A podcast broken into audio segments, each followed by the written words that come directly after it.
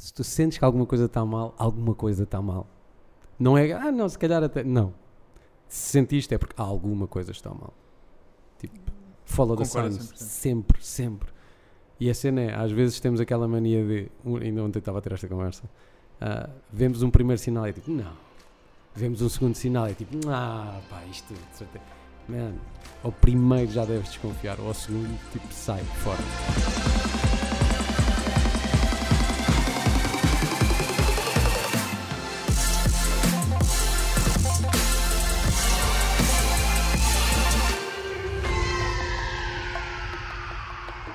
Bem-vindos pessoal, bem-vindos aqui ao Breakfast with Fred. O Breakfast with Fred é um live show onde nós tomamos o pequeno almoço com pessoas espetaculares, com pessoas que são excelentes naquilo que fazem, ou pelo menos numa das áreas da vida. E o nosso objetivo aqui é desconstruir estas pessoas, perceber como é que elas pensam, perceber qual é que é o mindset, em que é que elas acreditam, qual é a sua forma de ver o mundo para podermos simplesmente desconstruir e depois modelar na nossa própria vida.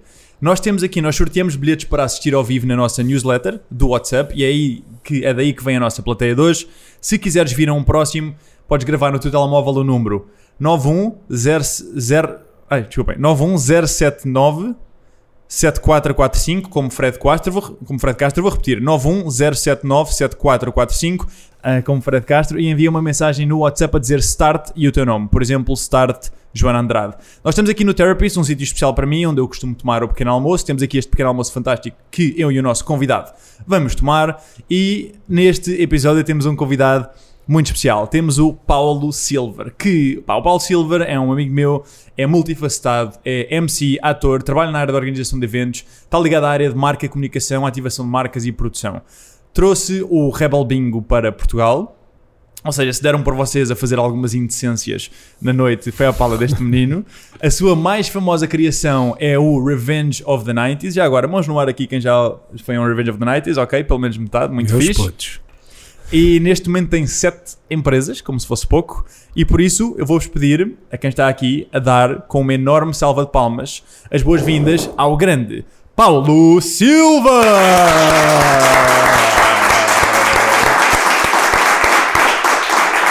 Bem-vindo, Paulo. Obrigado, Agora obrigado. vamos fazer o, a nossa clássica introdução. Estão prontos? Estão prontos sim ou sim? Sim. Ok. E rufem os tambores. Bem-vindos ao Breakfast with Fred! Make some noise! Então, Paulo, vamos entrar. Vamos vamos ok, eu gostava de começar por tu no Insta tu dizes que és um rebel for life. Ah, onde é que começa essa jornada? é difícil. Temos que puxar isto mesmo lá. Aliás, eu acho que sempre fui um rebelde. Rebel, concre- concretamente, eu tenho tatuado aqui. eh, Tá, em- só- sim. Eu costumo tatuar coisas que me. Não só, mas eh, coisas que, me- que, que me marcaram, me moldaram, me influenciaram. Ahm, portanto, aqui tenho Original, ah, aqui tenho Revenge e aqui Rebel. Ah, vamos, vamos falar disto tudo. Acho Uma que, uma. acho que eh, a rebeldia e originalidade vêm muito para a par e eu sempre pautei por tentar ser original. Não, não acredito que seja a pessoa mais original do mundo, mas esforço-me sempre por ser, e isto é um bocado para me lembrar do Always Try to Be Original. Ahm, E de onde é que isso vem? Quando é que isso nasce? isto nasce comigo. Eu, eu acho que isto acaba. Isto foi, isto foi. Eu fui apelidado de. ahm, era a minha alcunha quando era puto, original. Isto também por isso é que vem para aqui. Depois foi nick no Mirk e depois. Isto já, porque eu sou uma pessoa antiga. Ah, e, e acho que esta rebeldia e a originalidade andaram sempre um bocado atrás de mim, porque eu sempre fui um bocado antissistema. Sempre fui o puto que era expulso da sala de aula e o palhaço da turma e o gajo que estava sempre metido em problemas. Nunca fui muito de andar à porrada, mas estava sempre metido em problemas. Isso Ahm, desde muito novo? desde muito novo. Eu sempre fui hiperativo, um problema para a minha mãe e para o meu pai, sempre fui essa pessoa. Ah, e depois, ahm, um dia, pá, isto, lá está, eu, eu, eu disse isto vai demorar para aí 3 horas, mas eu vou tentar encurtar isto. Basicamente, estava em Madrid. Ah, fui, pronto, Com que idade? é que tenho mesmo que puxar para trás. É que isto é Dá-lhe, cada meu, coisa em é cada coisa. nós queremos Então, pronto, vamos, vamos já. Então, pronto, eu comecei por eh, estudar engenharia informática. Uhum. ah, e Fazia zero ideia disso. pronto, ah, lá está, É na Universidade de Évora, shout out. Ah, e, e no segundo ano de Engenharia Informática bateu-me uma frase que uma amiga me tinha dito um dia na praia, que é, tu tens jeito é para ser ator. Uh, e aquilo bateu-me durante muito tempo, porque eu realmente tinha aquele bichinho cá dentro. E então um dia decidi ir a Lisboa e fazer um casting para entrar na ACT, que é aqui ao lado, escola onde eu estudei, eh, e gosto muito, um beijinho para a Elsa e para a Patrícia. Ahm, e depois vim cá, fiz o curso, vim com dois amigos meus, acabei por entrar, vim para Lisboa, fiz o curso, acabei o curso, comecei a trabalhar na televisão, trabalhei na televisão durante pá, 5 ou 6 anos em Portugal e depois apaixonei-me por uma espanhola ah, e achei que se fazia, e em Portugal já tinha um bocado de feito televisão, teatro, cinema, já estava Então, espera, esgotado. Antes de entrarmos pela espanhola, eu vou, porque há muita gente neste momento, eu conheço, eu tenho, eu tenho, por exemplo, tenho um amigo meu que está na área financeira e que, pá, curtia bué de ser ator. Sempre que eu estou com ele, diz-me, pá, Fred, eu adorava ser ator, man, mas... E há o se, e se não vou conseguir e não sei o quê, não é uma profissão assim tão bem vista, ou sei lá, cenas que a malta, que a malta inventa. Quando tu estás, o que é que te leva a ir para estudar Engenharia Informática e, e o que é que te permitiu, ah, conta-me essa transição de Engenharia Informática para ator. Há aí de certeza suma interessante. Não, ah, Psicologicamente e emocionalmente. Psicologicamente é eu não quero estar atrás de uma secretária para o resto da minha vida. Eu Ok. preciso de comunicar. Eu sempre fui uma pessoa estupidamente comunicativa, sempre fiz amigos com muita facilidade. Lá está o palhaço, o gajo Uhum. super extrovertido, ah, sem vergonha nenhuma na cara. Ah, e, e- e foi muito essa, essa coisa de será que é isto que eu quero para a minha vida? Tipo, eu adoro computadores, eu continuo a adorar computadores e tecnologia e tudo. Tipo, mete-me o que for à frente de um computador e eu em 5 minutos aprendo. Eu, pá, eu trabalho com Photoshop, com Illustrator, com Word e, e para essas Tudo, coisas sim. todas básicas, não é? Mas tipo, daí até editar vídeo e editar música, e, porque depois aquele bichinho, depois o software acaba Uhum. todo por ser muito, hoje em dia, tão estupidamente intuitivo e fácil de aprender Mas se tu- já controlas. Tu já tinhas isso antes de ir tirar o curso? Seja, Eu bicho? estudei informática na, no 12 Ok. eu sempre curti computadores. Foi uma coisa que eu sempre adorei. Ok. Foi tecnologia, computadores. Hoje em dia eu sou um geek de tecnologia gigante. Mando vir tudo e mais alguma coisa que tenha a ver com tecnologia. Aliás, o meu sonho é, e, vai, e vou cumpri-lo muito em breve, é ter um Tesla, um Model X, Uau. Ah, que eu acho que é da Ultimate Gadget. É Aham. mesmo aquela coisa que epá, é, é o gadget que eu ainda não tenho e que acho que é tipo. é o- ah, adoro. Eu The sou thing. mega, mega fã do Elon Musk. e- Ah, anyway, ah, E como é que isso passa para ser ator, então? Ou seja, como é que tu, psicologicamente, é tipo, pá, estou a tirar este curso, estavas lá há quanto tempo? Há dois anos. dois anos e é tipo, do nada, pá, mas se calhar eu podia era ser ator. E como é que fazes essa transição? Como tudo na minha vida, Hum. I go for it. E basei e fui-me embora. Peguei no carro, peguei dois amigos meus, disse bora lá a Lisboa. Tipo, liguei para os meus pais, disse pá, isto vai acontecer. uh, E houve medos, houve receios? Não. pá, é sempre aquela cena, tu vais dizer isto aos teus pais e eles vão dizer tu és maluco. Pá, só que os meus pais são duas pessoas incríveis, Ok. dois pilares gigantes na minha vida, duas pessoas que sempre fizeram tudo por mim, mas não tipo, ai, está aqui, claro que sim. É tipo, é mesmo isso que queres fazer, nós apoiamos-te, mas vais ter cara a cara com tudo que daí a de vir. E, E o que é que dirias a alguém que não tem esses pais? Ou seja, a alguém que quer ser ator ou quer seguir uma profissão mais arriscada, que está num curso, é, o que é que tu dirias? Epá, na verdade é Porque há muita gente que está nessa tens situação. a perder. É o quê? É ires lá experimentar e depois não dar e voltares. É- There's always plan B, não é? É tipo, vai, no pior dos casos, adoras, sai bem e fazes uma vida do caraças porque fazes aquilo que gostas. Eu digo a toda a gente, não é, não é ser ator ou ser o, é fazeres aquilo que amas, porque eu, é- eu faço isso, eu sempre fiz isso, eu sempre fui atrás daquilo que, porque eu tipo, eu era ator e agora tenho sete empresas e Mas e é isso, E estou fechado atrás do escritório. Aquilo que eu fugi, eu acabei por voltar, não é? Estou numa secretária cinco dias por semana, ainda que ao fim de semana depois vá para cima de um palco e comunico com milhares e milhares de pessoas e, e a minha vida também vá um bocado à volta de, de ser empresário no sentido mais comunicativo da palavra, estar com outros CEOs e Uhum. fazer pitch e fazer muita parte criativa e de marketing, isso também me alimenta um bocado a cena Ok. de já não ser ator.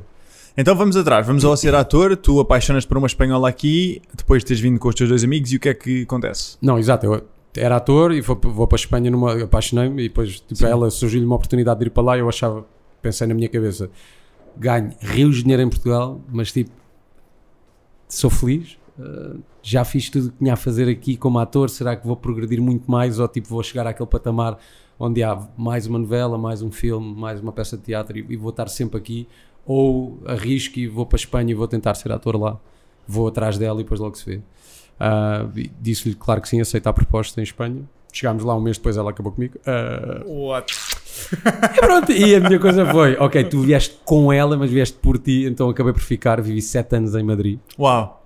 Isso é uma Ah. grande frase. Tu vieste com ela, mas vieste por ti. Yeah. E então comecei a ir atrás daquilo que eu queria fazer. Acabei por fazer televisão lá, ah, descobrir um outro mundo. Em espanhol? Yeah, em espanhol, porque, ah, por- pronto, eu, a gente viveu dois anos cá. Eu tenho muita facilidade em aprender idiomas. Eu falo cinco idiomas diferentes: Ah, português, inglês, francês, espanhol What? e japonês.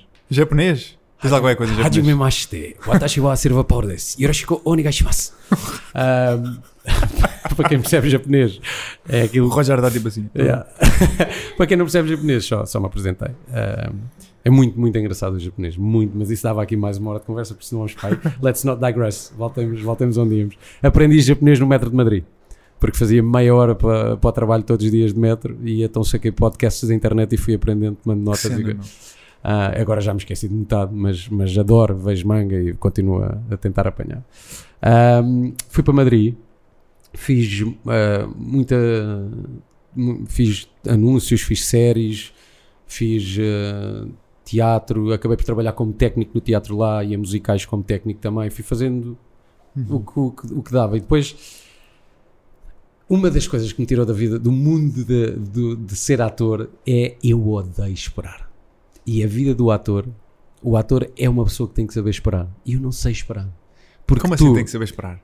esperas para chegar ao casting, esperas para saber o resultado do casting.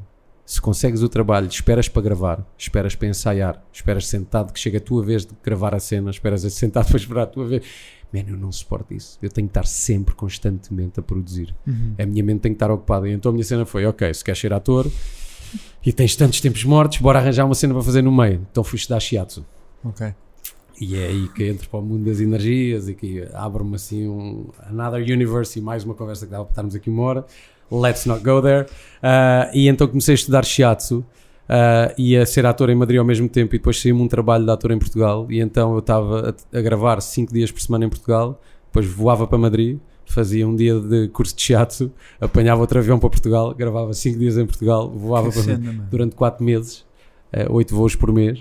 ah, e pronto, e acabei o curso de shiatsu, o primeiro, o primeiro ano, e acabei a novela que estava a fazer cá. Para quem não sabe o que é é shiatsu, pode só descrever. Shiatsu é a compressão, ou seja, é, trabalha, trabalhas os mesmos pontos e os mesmos canais energéticos que a acupuntura, só que com pressão do- dos dedos. Ok. Ok. Ahm, é uma medicina, não é uma massagem, ainda que toda a gente o interprete como. Ah, na verdade, é uma, é uma medicina, sei lá, asiática, porque aquilo começa nos. Nem, vou entrar por aí, porque depois os puristas da cena vão, não, foi nada no Japão, foi na China. Yeah, asiática. Anyway, é, é incrível. Se tiverem a oportunidade de fazer um shiatsu, façam. É mesmo life changing o que vos acontece depois de começarem a perceber. Uh, para mim foi muito, muito, porque eu, aquilo abriu-me uma porta para perceber que todos somos energia. Uh, e, e o facto de, de tu começares a ter essa percepção, começas a perceber que.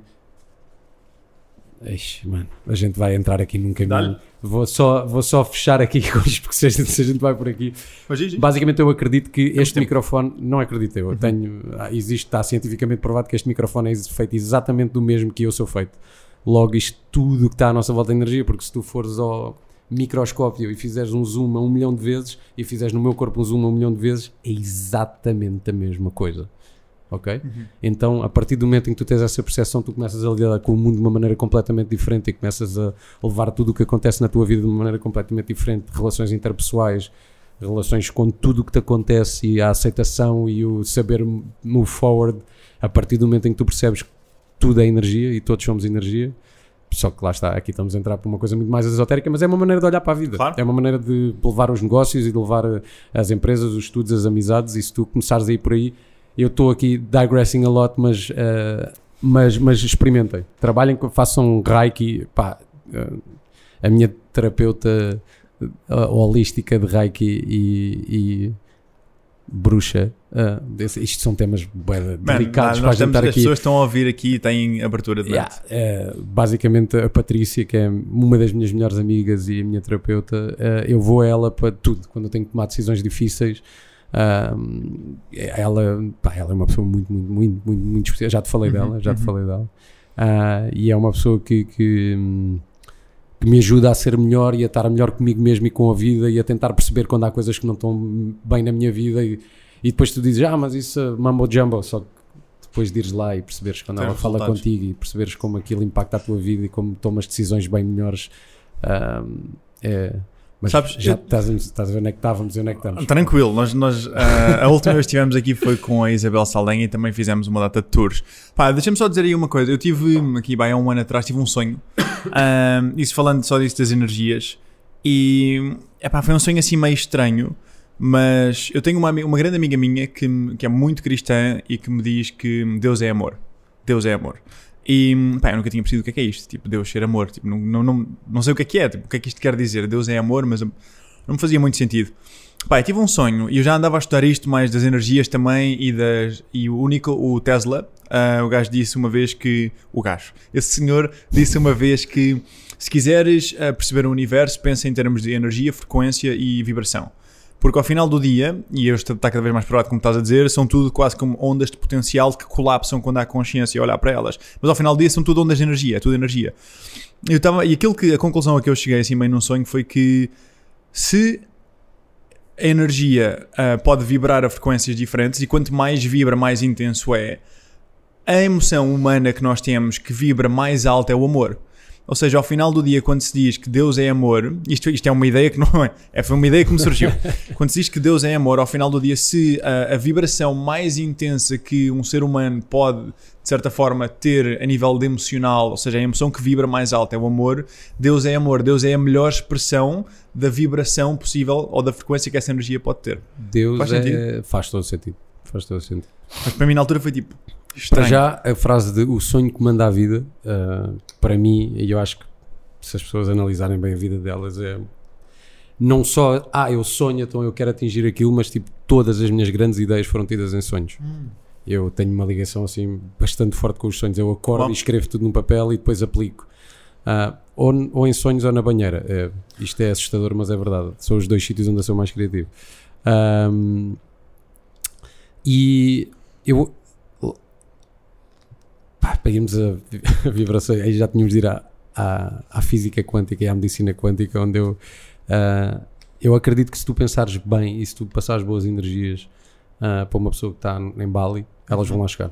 Isto é um bocado um princípio do Reiki, e depois é engraçado veres como uma medicina holística como o Reiki e a, a medicina quântica, que é uma medicina baseada na física quântica, estão intrinsecamente ligadas porque as duas, uma de uma maneira ah, muito Mais fluffy. fluffy e a outra de uma maneira científica, não é? Fluffy, sim, eu diria até é tipo mais eh, Esotérica. esotérica e numa- e outra de uma maneira muito mais científica estão ligadas exatamente à mesma coisa, porque a física quântica define, ahm, só para testar, qual é a distância mínima entre dois pontos.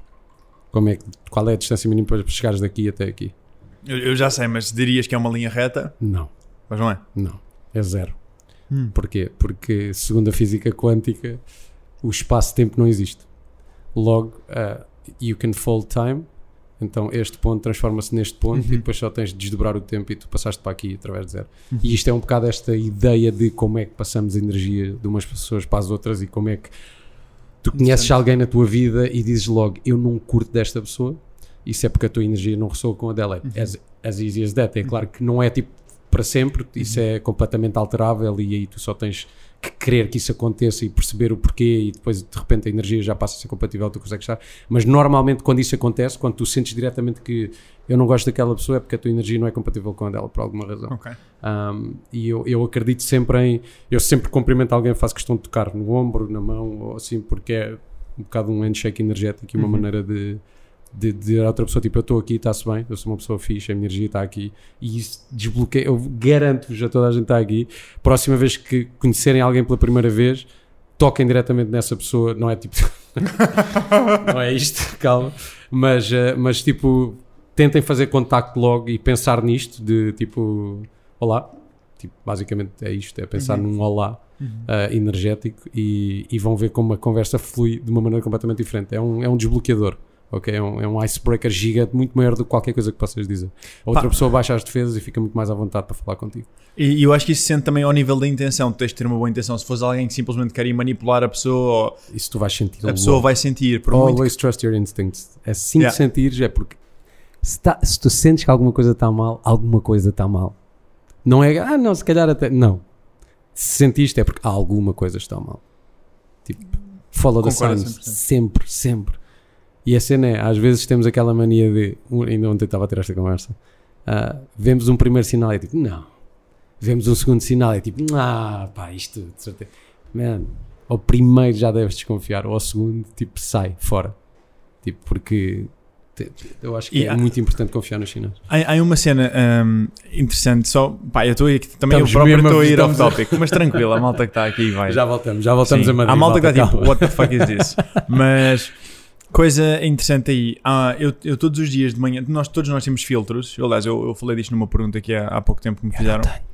Mas há um, ou seja, há um filtro inconsciente emocional que nós temos. E o maior filtro que nós temos é o nosso estado emocional. Se nós estivermos mal dispostos, ah, aquilo que vamos reparar no mundo vai tender, de certa forma, a ser coerente com o nosso estado emocional. Se nós estivermos bem, bem dispostos, alegres, divertidos, vamos ter um filtro diferente.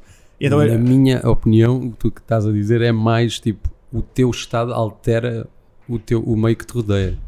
Ou seja, tudo à tua volta, se tu estás bem, tudo à tua, tudo à tua volta está melhor. Os negócios vão correr melhor, as relações pessoais vão correr melhor. Mas é em tua interpretação ou tu tens o Epá, teu eu- estado emocional afeta, Afeta. mesmo fisicamente o mundo exterior? afeta fisicamente o mundo exterior.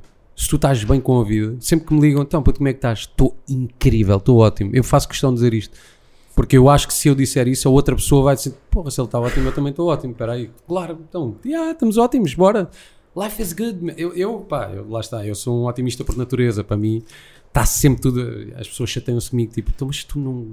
A vida nunca está má para ti, porque é que estás sempre bem? Porque. de- não sei se fui Não eu que criei para esse. Yeah. Não há. Não há. Não há. Afastem as coisas negativas da vossa vida, vão atrás das coisas boas e das pessoas boas e das pessoas que vos passam coisas boas. Porque isso molda a vida, lá está. Porque isso, se tu estiveres sempre bem, a vida à tua volta está bem. As pessoas estão bem, as pessoas que fazem negócios contigo estão bem, as pessoas que criam contigo estão bem, a tua empresa está bem, toda a gente produz mais. Ah, E di- diz-me uma cena. Tu, tu acreditas, ou, ou deixa-me pôr isto neste contexto. Eu vi uma vez, acho que foi o Tim Ferriss que entrevistou alguém e essa pessoa disse que tinha uma prática, um ritual que tinha na sua vida, que era sempre que se despede de alguém, na sua cabeça, não diz, né, mas na sua cabeça deseja-lhe tudo bom. Tipo, pensa só e deseja mesmo com intenção, Nice. tipo, deseja tudo bom. Só isto, só Nice. isto. E ele acredita que, ele acredita pessoalmente que ah, isto vai efetivamente afetar a outra pessoa. plenamente. Uh, mas mesmo que não afete, e isto está- aqui está a coisa gira. Pá, eu faço, eu ouço três músicas de manhã todos os dias, a seguir à minha prancha, que é para estabelecer um filtro emocional, para me pôr no estado em que quero estar. Se dormir pouco, se estou doente, alguma coisa, mas eu tenho que me pôr naquele estado emocional, porque senão o dia, às vezes é preciso um gajo fazer um, um bocadinho um, um extra effort. E hum, uma das músicas, a primeira é para, é gratidão, é para, se- para sentir essa gratidão, e a segunda é amor. Porque é uma emoção que, para mim, são as duas emoções mais importantes Uhum. pá, é que nós temos na nossa vida. Um, e a cena do amor que eu acho interessante é que tu, quando tens, quando praticas um bocadinho de gratidão, só tu sentes que tem abundância, tu sentes mesmo tipo, tudo sorri, a vida é incrível. E, eh, e aquilo que a maior parte das pessoas tem como crença é que quando dás, perdes alguma coisa. Mas aquilo, Aí é zero. Ok, yeah, Yeah, aquilo, que, aquilo que eu tenho sentido é que, e é uma cena que me aparece sempre, pá, e se- seja por que motivo for, eu faço isto na minha janela de casa e há uma estrada ali à esquerda onde, pá, de vez em quando passa um carro, mas não passam muitas pessoas. E eu, quando estou a fazer este exercício de, de, de pensar que aquilo que eu gostava mesmo é de ser uma extensão deste amor que me criou, eu gostava de, de certa forma, de contribuir para a vida. Ah, e uma coisa que eu comecei a fazer quando estou tipo em filas ou, em cena, ou à espera é em vez de ir ao telemóvel, ah, uma prática que eu às vezes tenho é enviar boa energia à pessoa. Agora, eu não faço a mínima ideia se a energia vai lá chegar ou não, podemos falar sobre isso, mas a verdade é que eu, ao tentar passar uma boa energia à pessoa, só a pensar, tipo, pá, desejo tudo bom, curti que tivesse uma grande vida, que é mesmo o melhor para ti, eu começo a sentir-me muito melhor, começo a sorrir e começo a rir. E quando eu estou, só para acabar, eu quando estou na janela, aparece-me sempre uma pessoa e eu envio-lhe essa energia. Agora, eu não faço ideia se chega lá ou não, mas Chega, a mim, chega, chega, mas a mim eu sinto-me com um power completamente diferente. Isso, que isso tu achas disto? Vai um bocado. Eu tenho muito esta conversa com os meus amigos e com os meus sócios e com as pessoas que trabalham comigo, que é o dar sem esperar receber em troca. Eu sei que é um exercício muito complicado ah, de se fazer, mas que eu tenho praticado cada vez mais e que, e que isso muda um bocado tudo o que acontece à tua volta e a maneira como tu percebes a vida, porque as pessoas normalmente é tipo, não, vou fazer isto por esta pessoa porque, ou tipo, eu fiz isto por ela e ela. Pá, mas é tipo. Lá está. Vamos, vamos só deixar isto por aqui. Fiquem com esta frase do dar sem esperar receber em troca e tentem aplicar isto mas nas vossas é vidas. e importante para ti? Epá, porque sabes, para já porque baixa as expectativas de que vais ter que receber alguma coisa em troca e depois, e depois por- por- exatamente pelo, pelo, pelo que tu disseste, não é? Porque o dar é o que te faz sentir bem. Não é o, o dar, mas eu depois sei que também vou receber dela ou depois isto também vai voltar a- em dobro para mim. Ou, não, é tipo dá. Porque dar é fixe, porque dar, porque eu adoro partilhar conhecimento.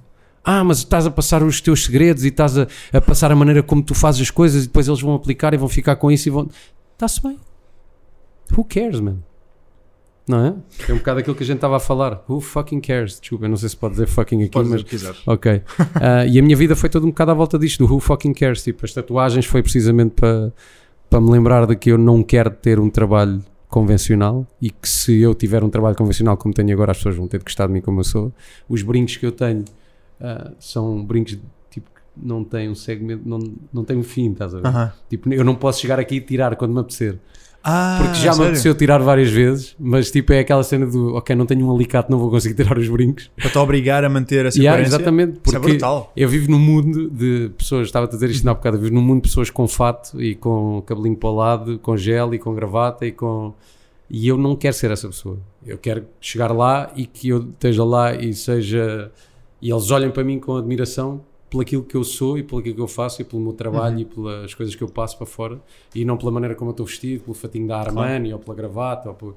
Tipo, é, é ridículo. Vais a uma reunião e tens tipo 17 pessoas com fato e o Paulo Silva de camisa de flores, tipo, sentado com brincos e tatuagens a falar de negócios e, e como é que isto vai ser daqui para a frente. E a malta leva-te com ah, respeito. Eu acredito que a um- primeira, quando me vejam, é olhar aqui o maluquinho, ah, mas quando a reunião acaba, ah, percebem de onde é que eu venho e para onde é que eu vou, claramente. Ok. Porque eu sou, faço questão Fixe. disso. E olha, tu quando estás a ir para Madrid, diz-me só aqui para você também desconstruir um bocadinho da tua personalidade. Ahm, eu assumo aqui que, e é uma assumption minha, tu quando dizes que não gostas de esperar, uma coisa que está implícita aí, diz-me se sou eu que estou a interpretar mal ou não, é que tu não gostas que outros de certa forma comandem o teu destino. Ou seja, se tu tens. Não Yeah. sei, estou a pensar porque tens uma energia masculina forte, energia masculina valoriza muito a independência e liberdade. E hum, quando eu sei, porque tenho uma agência e a malta está sempre em castings e é tipo, pá, não tem controle se ficam, não tem controle que papel é que fazem, não tem controle que falas é que dizem, não tem controle quando é que são chamados. É tipo, é um bocado de seres reativo às, às cenas. Eu não sei se isso foi importante Eu para ti. gosto muito de ter as rédeas do meu destino, sim, acredito Mas é, é muito, passa muito por isso também, mas eu adoro ser mentored, por isso, por aí também não é a cena do eu adoro que me guiem, estás a ver? Portanto, não é por aí. É, eu acho que é mesmo esperar. Eu não, fui feito para esperar, não fui feito para estar parado. Ponto 2, não consigo ler livros, estás a ver? Ah, eu pego num livro, podia, podia aproveitar tipo os tempos mortos, já vou-me cultivar, vou ler livros e tal. assim. Ah, eu deixo-me dormir. O meu cérebro não está feito para ler livros, então ah, Tranquilo. a minha cena é todos os livros que eu quero ler, eu tenho audiobooks Uhum. em versão concentrada de 15 minutos do livro. então, yeah, Como é que chama já te vou passar a app, já te vou É passar a Blinks, não é? Ou... Ah, pá, não sei. Ok, então passa. tenho ali, basicamente saco os e-books reduzidos e então consigo tipo sacar o sumo e depois faço as minhas próprias ilações e estudo porque eu leio muito na internet porque consigo saltar de, não é? de, Uhum. de tema em tema e tipo não é uma cena estática porque os meus olhos, pá, não sei, o meu cérebro não está feito para ler mesmo porque Uhum. eu à quinta linha estou a dormir, literalmente. pá, não consigo, não sei, nunca consegui desde puto, nunca consegui acabar um livro. Nunca. Sou honest. Mas vejo imensos vídeos, leio imensos artigos na internet e quando vejo, quando ouço os audiobooks faço questão depois de ir procurar artigos e de, e de ir eh, ver eh, estudos que comprovem aquilo que está a ser dito. Ahm, pá, a keto é, um- é uma dessas. Para quem não sabe, keto não é a droga ketamina. Eu estou a falar de- de- do meu estilo de vida de alimentação, que é a dieta cetogénica em português, ou ketogenic diet. E hum, já falamos disso mais à frente, Já é para eu não sair para outro tema. Já, já lá vamos, já lá vamos. Pronto, Madrid, ok? Sim. Chego a Madrid, hum, faço N trabalhos de televisão, nananana, uh, venho para, para Lisboa, faço este trabalho, estou a fazer o shiatsu, volto para Madrid, vou trabalhar para um restaurante e tenho tempo morto e eu como não consigo estar parado, uma amiga minha diz-me, pá, tenho uns amigos meus que têm um bar, ah, tu não queres ser RP do bar? E eu, está-se bem, então o que é que era ser RP daquele bar? Era dar flyers na rua, sabem, quando vocês vão à Espanha e está aquela pessoa, queres um chupito? Ah, eu fui essa pessoa ah, durante algum tempo ah, a dar flyers para um bar na rua. Mas como eu falava inglês, ah, eu conseguia levar muito mais pessoas do que o resto da malta Ok. que era espanhol e não falava idiomas. Falava vários idiomas e então aquilo correu muito bem e o gajo que lá trabalhava convidou-me para ir trabalhar para outra discoteca e eu fui para outra discoteca e dessa discoteca fui para outra discoteca. Seis meses depois eu era dono de duas discotecas em Madrid. What? Yeah. Não acredito. Juro-te. Fala-me disso. Pá, basicamente foi isto. Eu comecei a trabalhar no mundo da noite e de repente vi uma oportunidade ah, e comecei a levar DJs portugueses para tocar lá e a, e a fazer um bocado um intercâmbio. Depois abrir uma sessão, que isto é um bocado onde começa mu- a minha vida da- na produção de eventos. Ah, começámos a abrir uma sessão tematizada onde tínhamos a sala pequenina da discoteca. Ah, e onde estava sempre ao barrote e a sala grande estava vazia e então às tantas o gajo disse pá, queres sociedade nisto, bora trocar de- bora trocar as sessões uma para o outro lado da outra e depois eh, à sexta, e depois os sábados caíram e ele deu-me sociedade na, na discoteca que tinha aos sábados. Ah, e depois de repente, já, seis meses depois de estar a dar flyers na rua, era dono de duas discotecas em Madrid. Que Ah. E o que é que sentes que foi mais importante para isso acontecer? Porque para, para alguém que não diga, ah, foi sorte.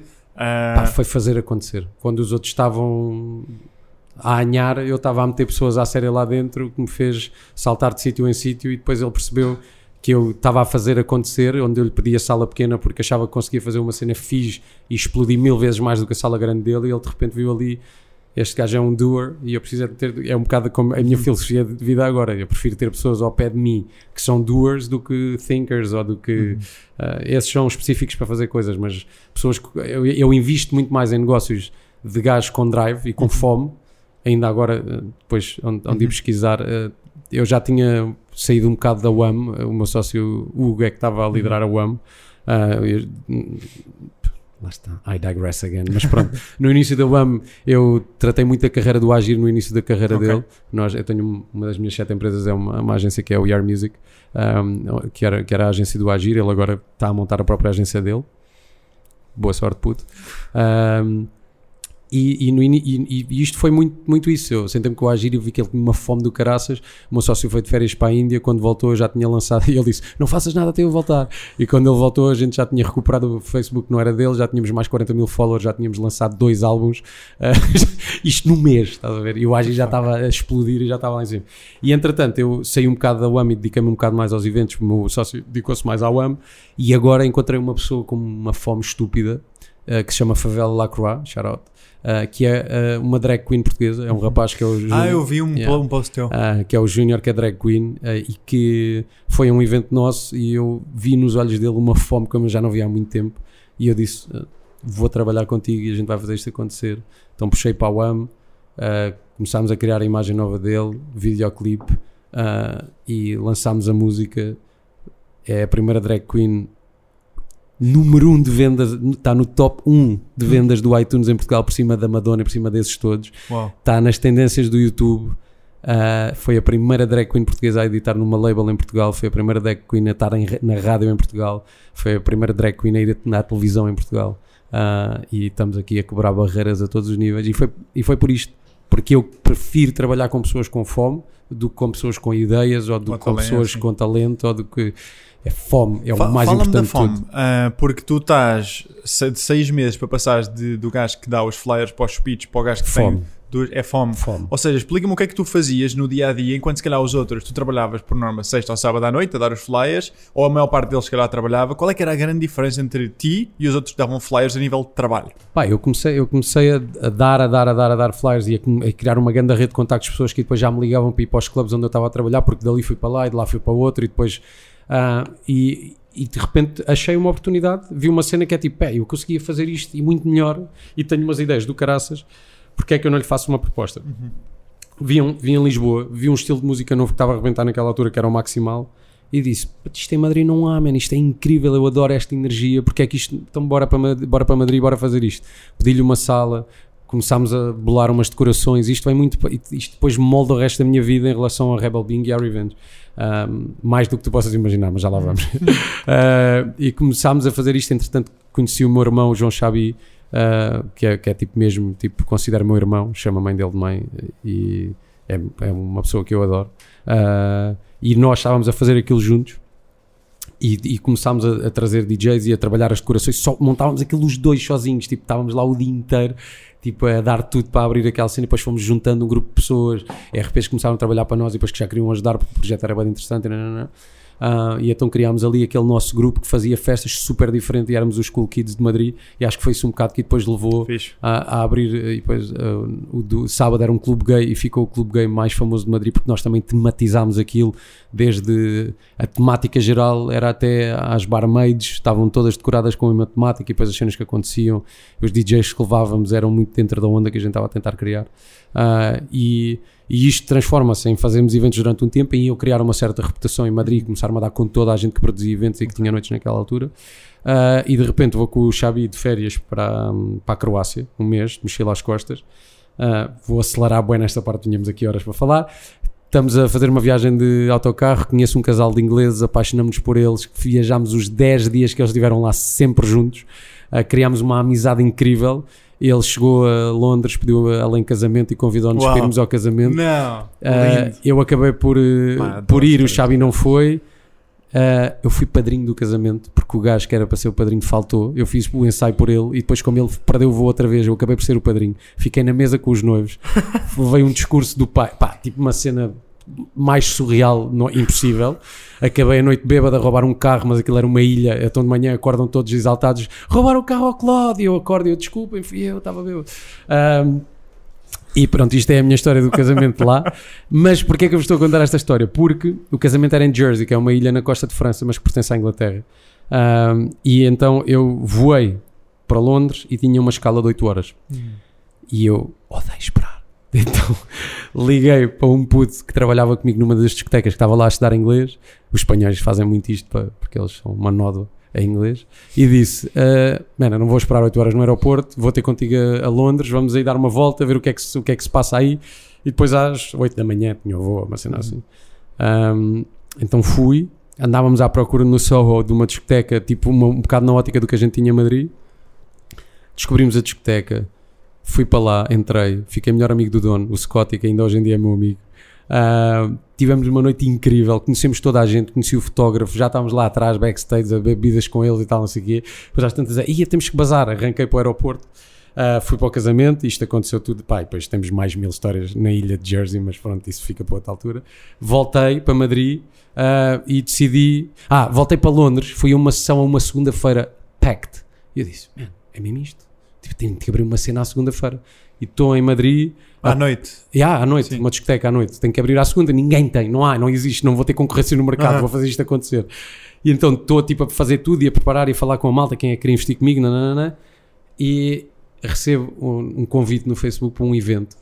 E naquela altura, tipo, tu convidavas e convidavas toda a gente da tua lista e o Aham. Facebook não tinha filtros, era incrível. Ah, e então eu recebo um convite para um evento no Facebook que se chamava The Underground Rebel Bingo Club, do fotógrafo que eu tinha conhecido Ah. na discoteca em Londres, por acaso, numa paragem, porque ele ia fotografar aquilo.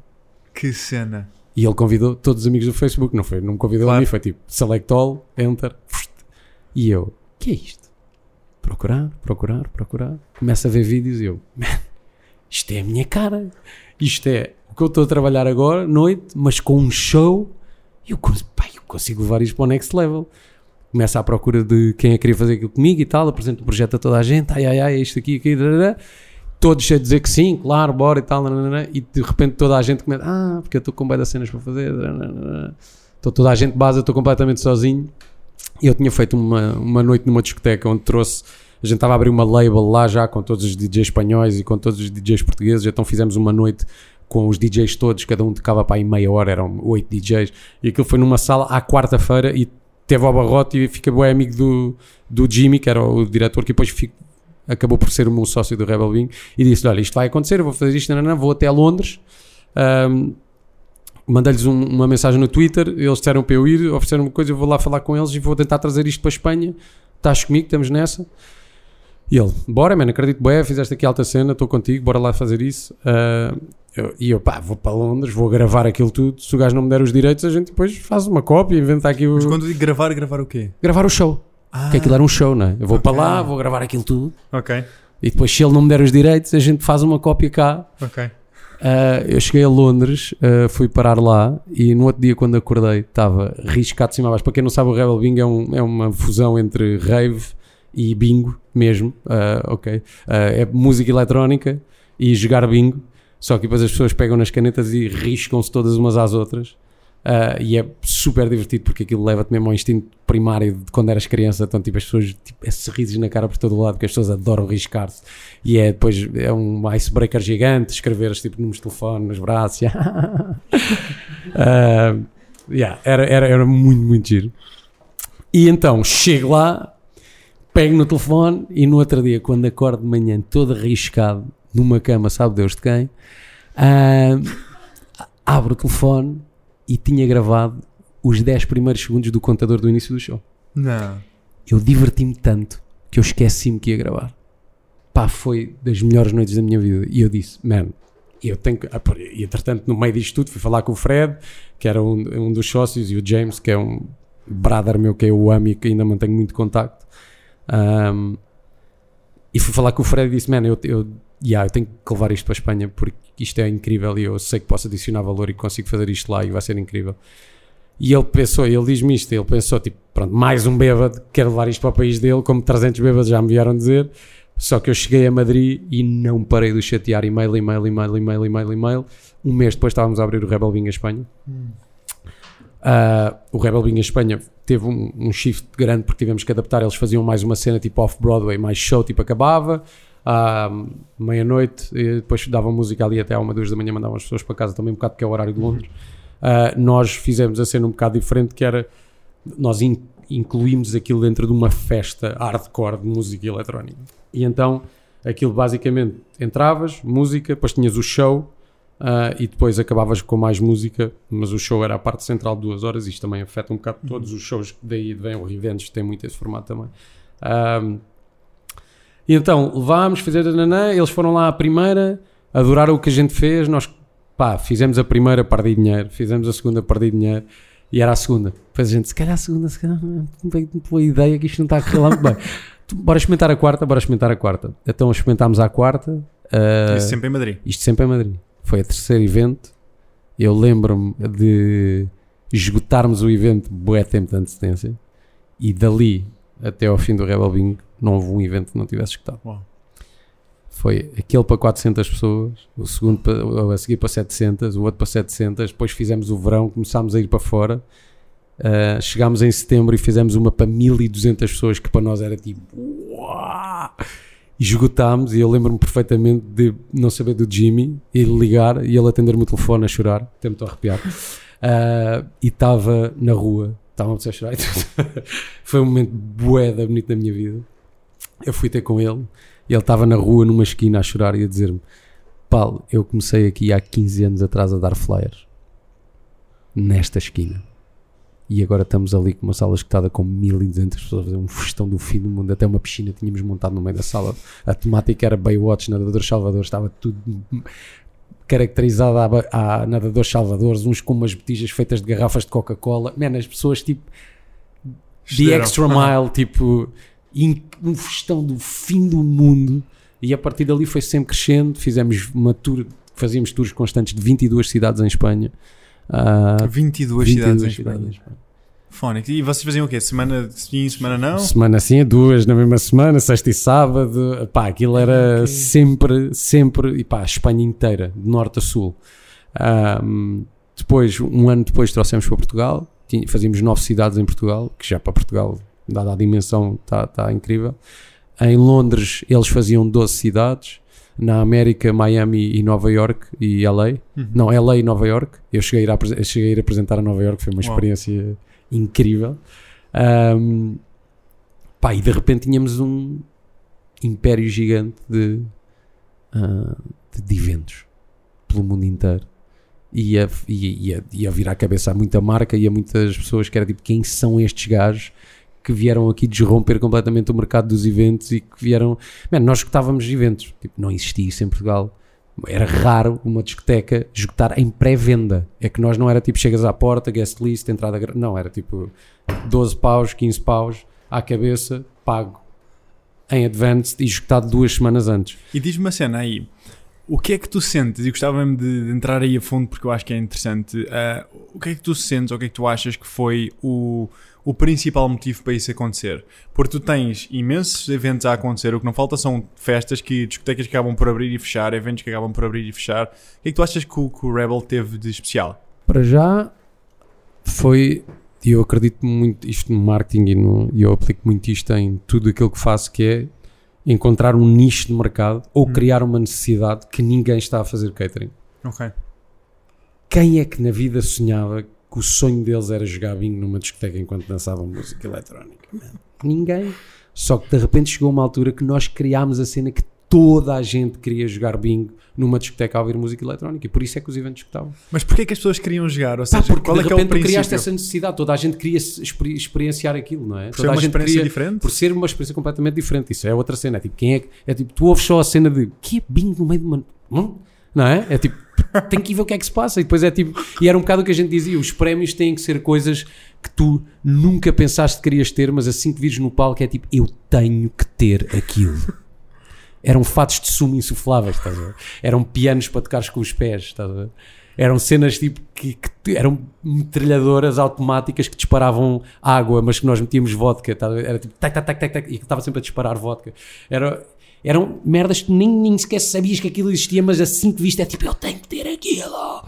E, e- e- o facto de conseguires criar isso nas pessoas, entre isso o facto de tu estares a fazer uma cena que nunca esperaste na tua vida, que era jogar bingo no meio de uma noite de música eletrónica, e depois estares a arriscar toda a gente e teres aquele. Ou seja, eu acho que toda a mistura de ingredientes, é, é este cocktail fazia com que as pessoas quisessem. E depois o facto de também não conseguires bilhetes, porque o evento que estava cria aquela. Isto é um bocado o, o segredo aqui do, do negócio, que é se tu criares um- uma cena incrível e essa cena esgotar, as outras pessoas que não conseguiram querem. Ok. é? Então, e depois, se for realmente bom, quando conseguirem experimentar, é tipo, tens que ir. Então, é este segredo é word of mouth, né? Uhum. é tão bom que eu tenho que recomendar aos meus amigos, e é o tão bom que eu não conseguiria ir, então quero ir.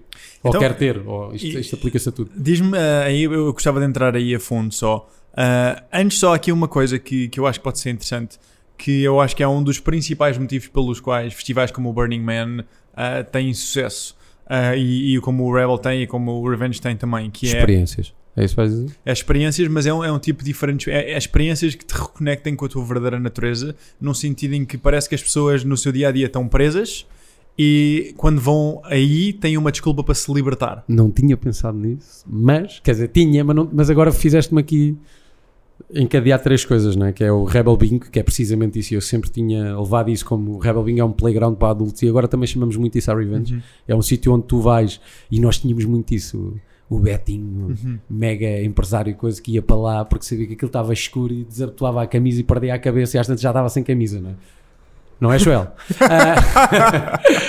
Ah, e, e- e um bocado, as pessoas lá, tipo, não- nós dizíamos muito isto: que é lá não há tribos, não há o surfista, não há o Beto, não há o gajo das rastas, não há. Toda a gente era uma pessoa arriscada. Ok? Tu às tantas já nem consegues perceber quem é que é quem.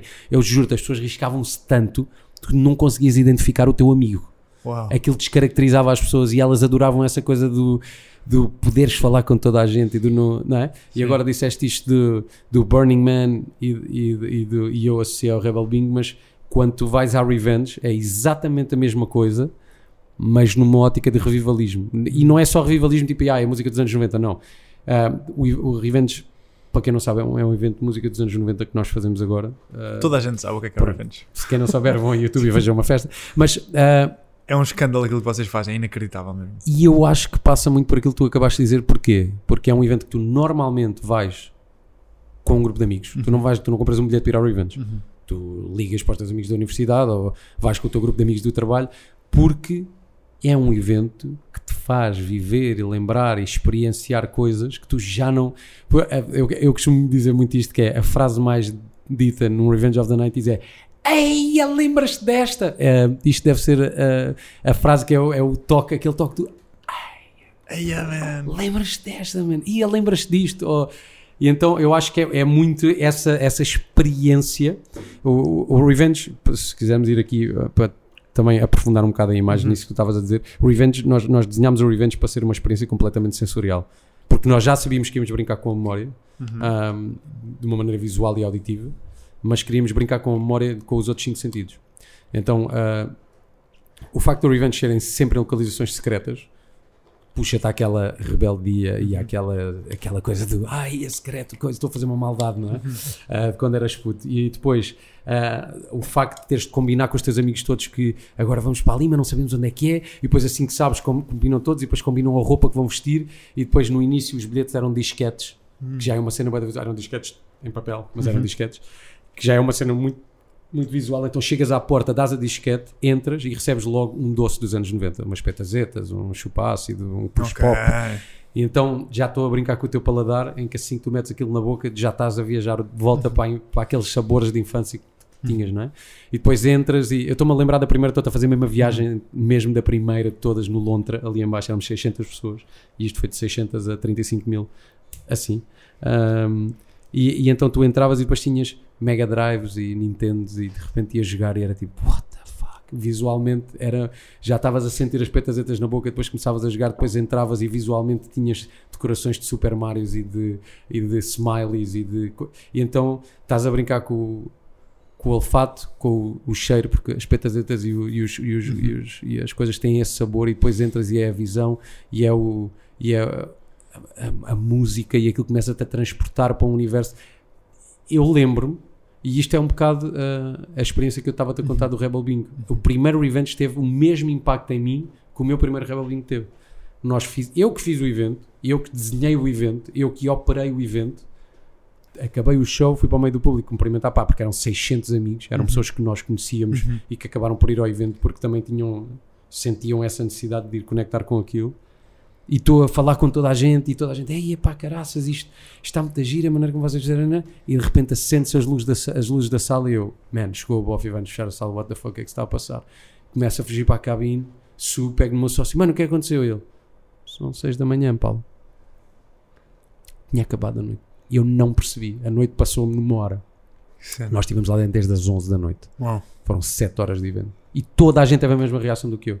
Porque aquilo foi tão intenso e tão novo e tão incrível. E eu acredito que para toda a gente que experimenta a primeira vez seja um bocado isto Já acabou. Uhum.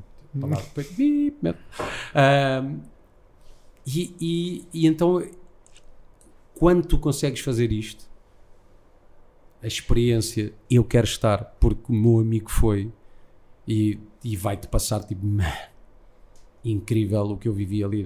Este word of mouth não tem preço. Então, e diz-me aí, ahm, quais, ou seja, tu tens, já fizeste uma série de experiências, Uhum, não lhes vamos chamar uhum, eventos, uhum. experiências mesmo que Não, foram. é, não, não fazemos eventos, fazemos experiências. É mesmo É o nosso mesmo. slogan. Vocês, ou seja, as experiências que vocês fazem, constroem, criam, ah, muitas delas, ou quase todas, já foram muito bem sucedidas.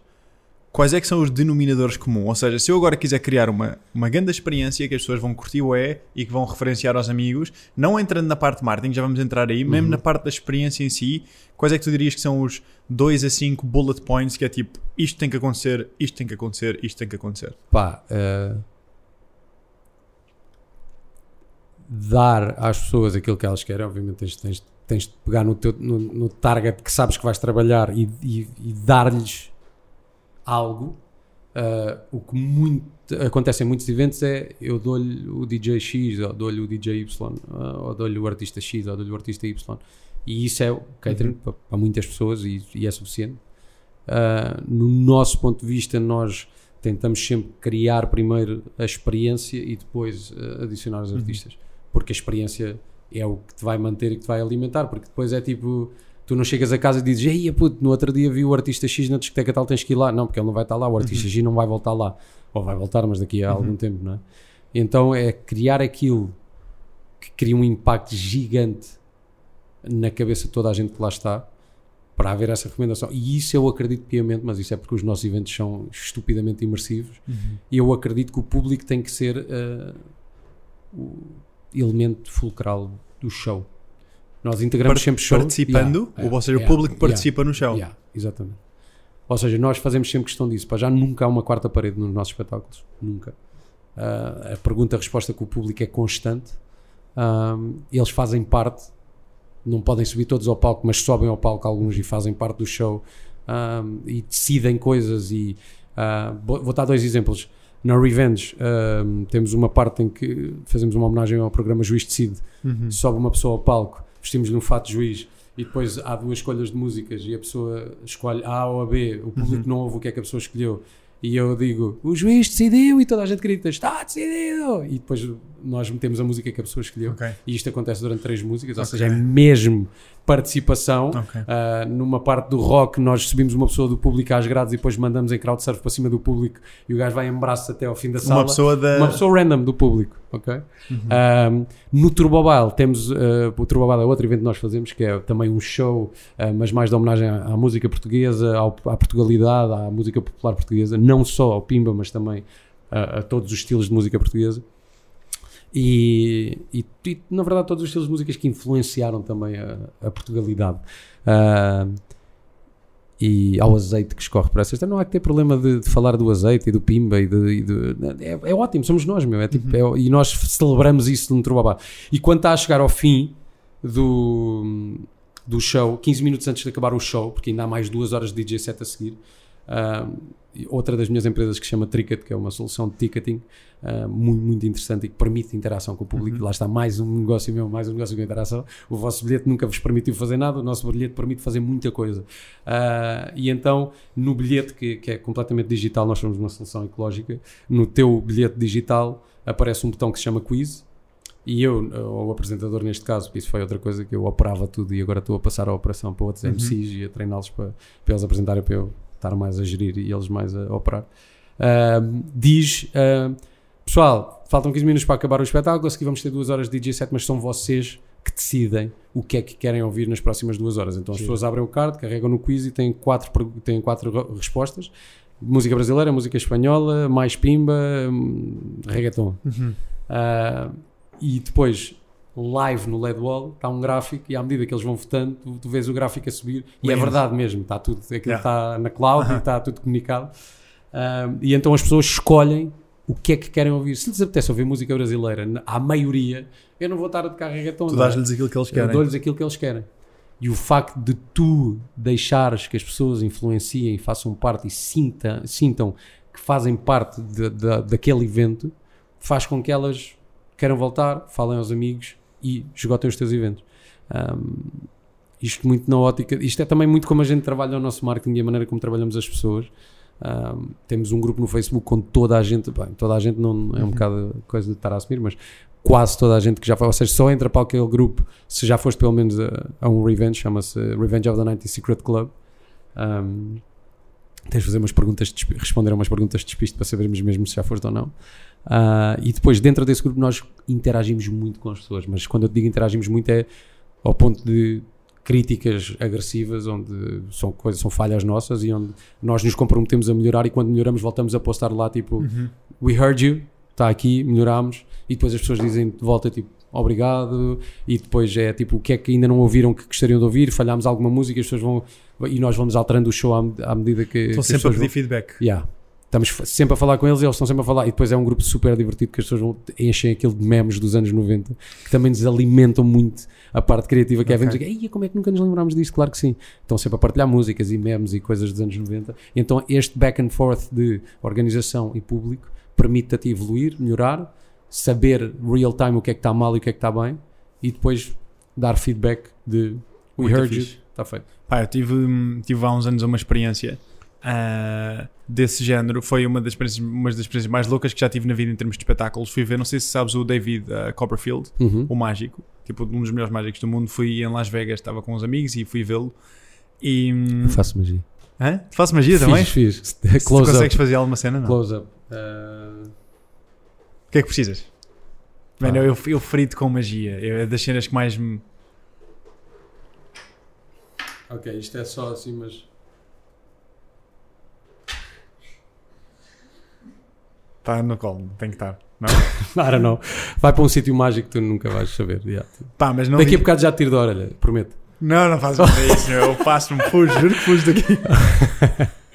Pá, eu tenho um fascínio com a Eu, magia, eu man. amo, eu amo magia. Eu acho que magia e psico. Eu, eu- Ups, sim. Caiu-me da orelha agora. Foi da orelha, estava aí atrás. Aqui. Anyway, para quem não ouviu, foi a moeda aqui no chão.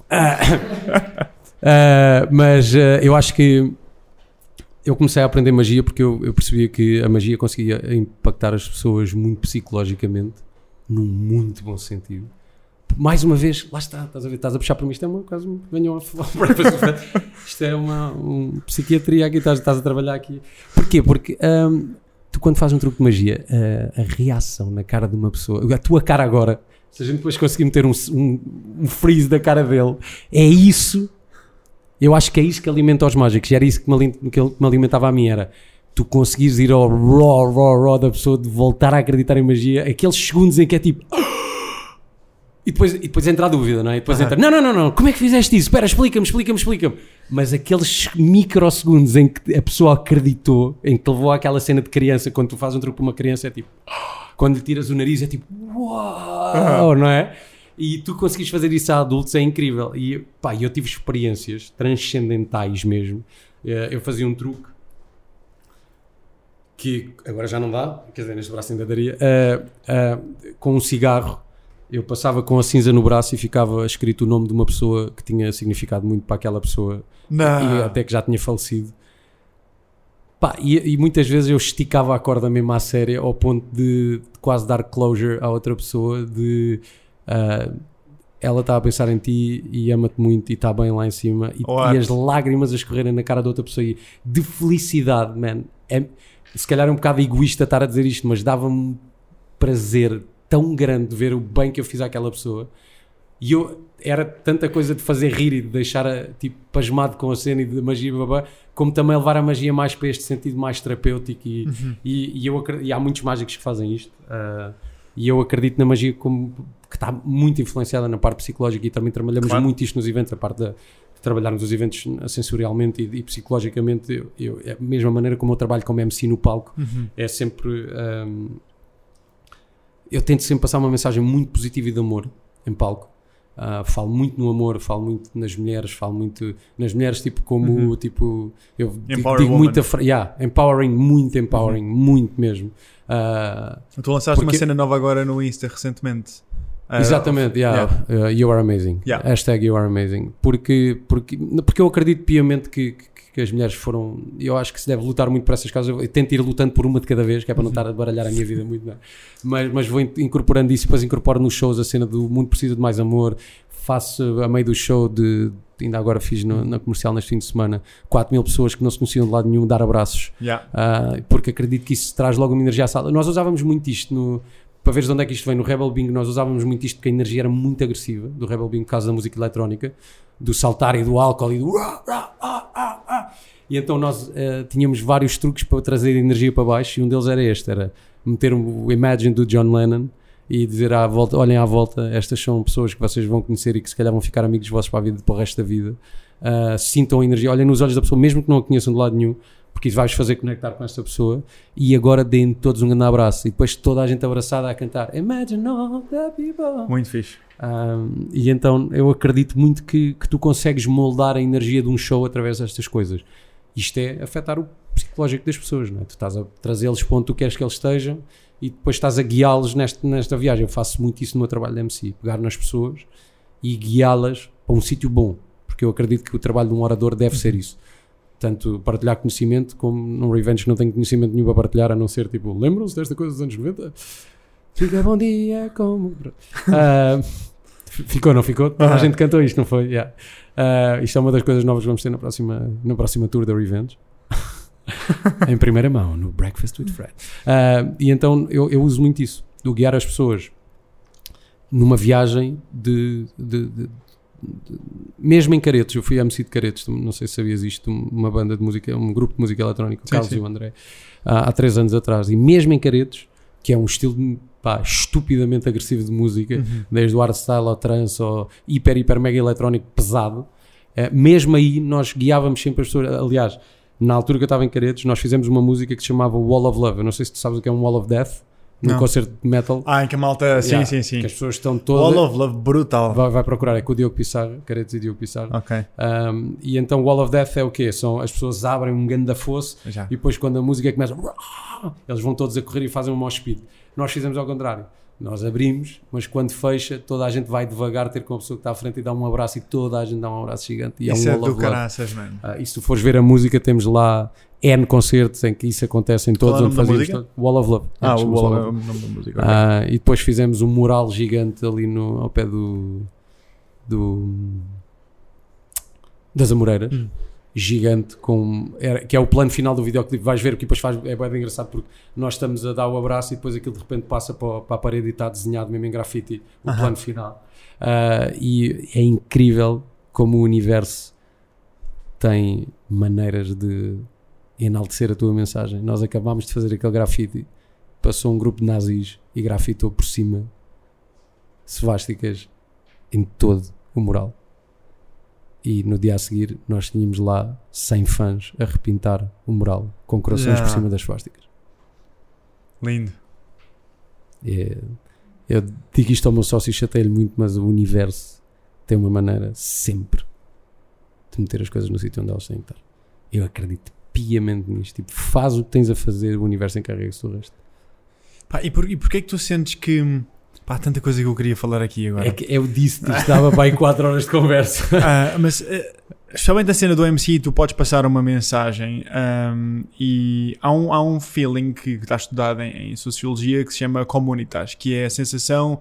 Uh, chamam-lhe algo. yeah, a Utopia of We. É quando tu estás num concerto, não conheces ninguém à tua volta, mas do nada sentes que toda a gente faz parte da tua família. É engraçado tu dizeres isso. Eu faço uma coisa. eu antes de começar cada revenge, eu explico às pessoas. Nós agora o que vamos fazer chama-se. É, é o mini karaoke, porque é Sagres Mini que patrocina. Pl- Product placement. Ah, mas na verdade é um macro karaoke. É, é, é aqui a, a dicotomia de chamares mini karaoke a um macro karaoke, porque na verdade é um karaoke que quem canta é o público e não a pessoa que está em cima do Ok. palco. E então eu explico-lhes que a razão pela qual a gente está a fazer aquilo é porque este evento é um evento de grupo, onde Uhum. nós estamos aqui todos como uma família noventeira, que é o que nós lhe chamamos, Uhum. com o mesmo uma objetivo. identidade também à- à- Com, exato, sim. com o mesmo objetivo, que é termos uma noite incrível. E para isto acontecer, é preciso que cada vez mais estas pessoas que não se conhecem de lado nenhum se comecem a identificar umas com as outras. Uhum. Então, porquê é que nós fazemos os mini karaokes? Porque, e eu começo, faço, começamos sempre com o Jardins Proibidos do Paulo Gonçalves Hum. toda a gente sabe Claro. a letra dos Jardins Proibidos do início ao fim. É a música que eu acho que toda. Aliás, no outro dia descobri uma que, que me arrepiou a alma, que é o, o papel principal da Adelaide Ferreira, nos Santos Noventeiros, mano. Eu ia-me vindo lágrimas aos olhos. Estavam a gritar ensurdecedoramente a música. Foi incrível. Mas pronto, nós E a, ma- e a começamos- malta dissipa-se nos outros quase. e a malta, o que eu digo é: nós vamos fazer uma coisa que toda a gente sabe fazer ao mesmo tempo. E isto vai unificar-nos. Porque a partir do momento em que nós fazemos, e eu disse isto sempre e nunca tinha ouvido falar disso que tu acabaste de dizer, mas eu faço isto sempre no início de cada show: que é nós vamos fazer uma coisa todos juntos, que todos sabemos fazer, e isto vai tornar-nos um. E isto vai fazer com que o evento daqui para a frente suba. Porque o nosso evento, eu, eu digo sempre, isto é uma escada. E nós vamos subindo de grau a degrau e depois faço sempre a brincadeira do. E quando chegarmos ao fim, vamos estar todos nus e a correr de um lado para o outro. E, pessoas, "Yeah!" E, e fazes o icebreaker de. Primeiro fizemos uma cena bué da série, bué da intimista, que foi tipo: toda a gente teve uma cena em comum e toda a gente partilhou um momento a gritar uma música em pulmão cheio. E de repente ah, está toda a gente a rir e, e tá, icebreaker e já somos todos amigos. E de repente tu já começas a interagir com a pessoa que está ao teu lado e tu, ah, também conheces esta. E depois só ele é que está a cantar a música contigo e tu, ah, eu também curto esta música. E então começas a criar a experiência. Mano, isso é, é inacreditável. E se calhar tu tá- estavas inconsciente de. Estavas inco- és inconscientemente competente nisso. Ou seja, és super competente, mas não, não sabias bem Não, não, não sabia, não conhecia o termo, mas ach- achei super curioso agora quando tu disseste. E há uma cena ainda aí mais ah, profundamente entrando na, na- na psicologia, que é o rapport, a cena de, de que eu identifico-me e respeito esta pessoa. Mesmo que não a conheça, mesmo que não goste, eu identifico-me e respeito. E no Tony, ah, no evento que o gajo faz, a técnica dele de fazer isto, eu não fazia ideia porque é que ele fazia isto, mas a técnica dele é pôr as pessoas todas. Que se calhar não é tão giro como cantar o Paulo, o, o Paulo. Gonzo, mas ele põe as pessoas todas, não sei se te lembras, a fazer a malta to- toda, toda a gente faz a mesma coisa no mesmo ritmo. E o teu consciente está atento, porque é uma experiência nova, mas o teu inconsciente está Ah, simplesmente. Eu- eu- tu, Tu achas que é, mas ele disse que é, ou seja, Não, não ele, foi ele que disse, mas é malta que trabalha lá Que que, diz que, um, dos, ok. pri- um dos princípios é puxar pela energia, como é óbvio, mas claro, outro. eu pensava que era tipo, só tipo Também eu. state e mas coisa. não, man, mas não é. sabes que eu. Eu sei, eu sei. Mas a, a cena é como é que tu consegues, porque tu pegas, vocês tiveram quanto? Chegaram a ter 35 mil pessoas, não foi? Uhum, Tu pegas em 35 mil pessoas, não se conhecem de lado nenhum, como é que, passado 10 minutos delas estarem lá, como é que se sentem que são a mesma família? E tu querias rapor em escala, tu querias com que eu e aquela pessoa que nem sequer a estou a ver, só o meu inconsciente é que se calhar está a reparar nela, mas como estamos todos a fazer a mesma coisa ao mesmo tempo, somos um. E energeticamente somos um. conectas toda a gente com uma música. Aí é Brutal. que está o segredo. Inacreditável. Yeah. Ahm, olha, mais cenas aqui. Bora, Ah, bora. Em relação à cena de MC, pá, eu, eu tive a pensar agora um bocadinho na minha vida. que eu para não contar a história do, do Copperfield fica para outra. Mas, pá, mas, As pessoas em casa vão querer saber, mas pronto, vá. mas- então vou contar só, Vá, conta, vou só conta, conta. contar, porque foi uma experiência muito divertida e, e daí a cena de ser imersivo, ah, que eu acho que é fixe, que é. hum, Eu fui ao Copperfield e não sei porque, não sei se é por ser alto, não sei se é por ter uma madeixa branca. Há alguma coisa que sempre que eu vou a um espetáculo sou escolhido para palco. É um, eu sei, eu mal entro num espetáculo e percebo que é tipo que, al- que alguém vai a palco e eu sei, "Foda-se, que merda. E detesto no princípio, depois curto. Ah, e neste, estávamos no meio de Las Vegas, tinha para aí 21 anos, ou lá, tinha 20 anos, entrava com, com o cartão de cidadão do meu, amigo meu aqui de Lisboa nos casinos.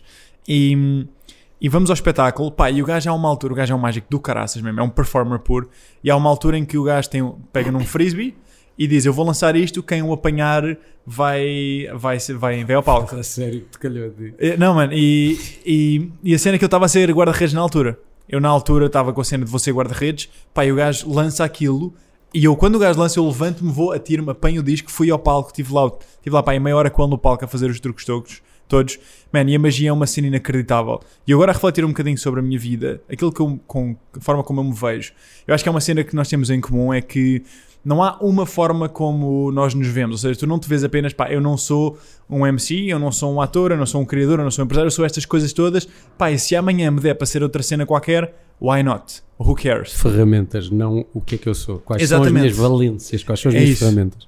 E, eu olho para a minha vida agora ahm, e pá, eu já fui estudante, já fui guarda-redes de futebol, ahm, já fui empreendedor e agora quando eu olho para o que é que eu gostava de ser no futuro, vejo-me mais como um performer, como, não sei se MC é a palavra, mas como alguém que quer estar a criar arte para os outros, cada um tem a sua arte. Ah, a magia é uma cena que eu adorava saber fazer. Mas, e pronto, e essa, é esse o caminho que eu estou a seguir agora, porque curtia de estar em palco a puxar pelas pessoas, com uma mensagem forte por trás, seja qual for a técnica que utilize.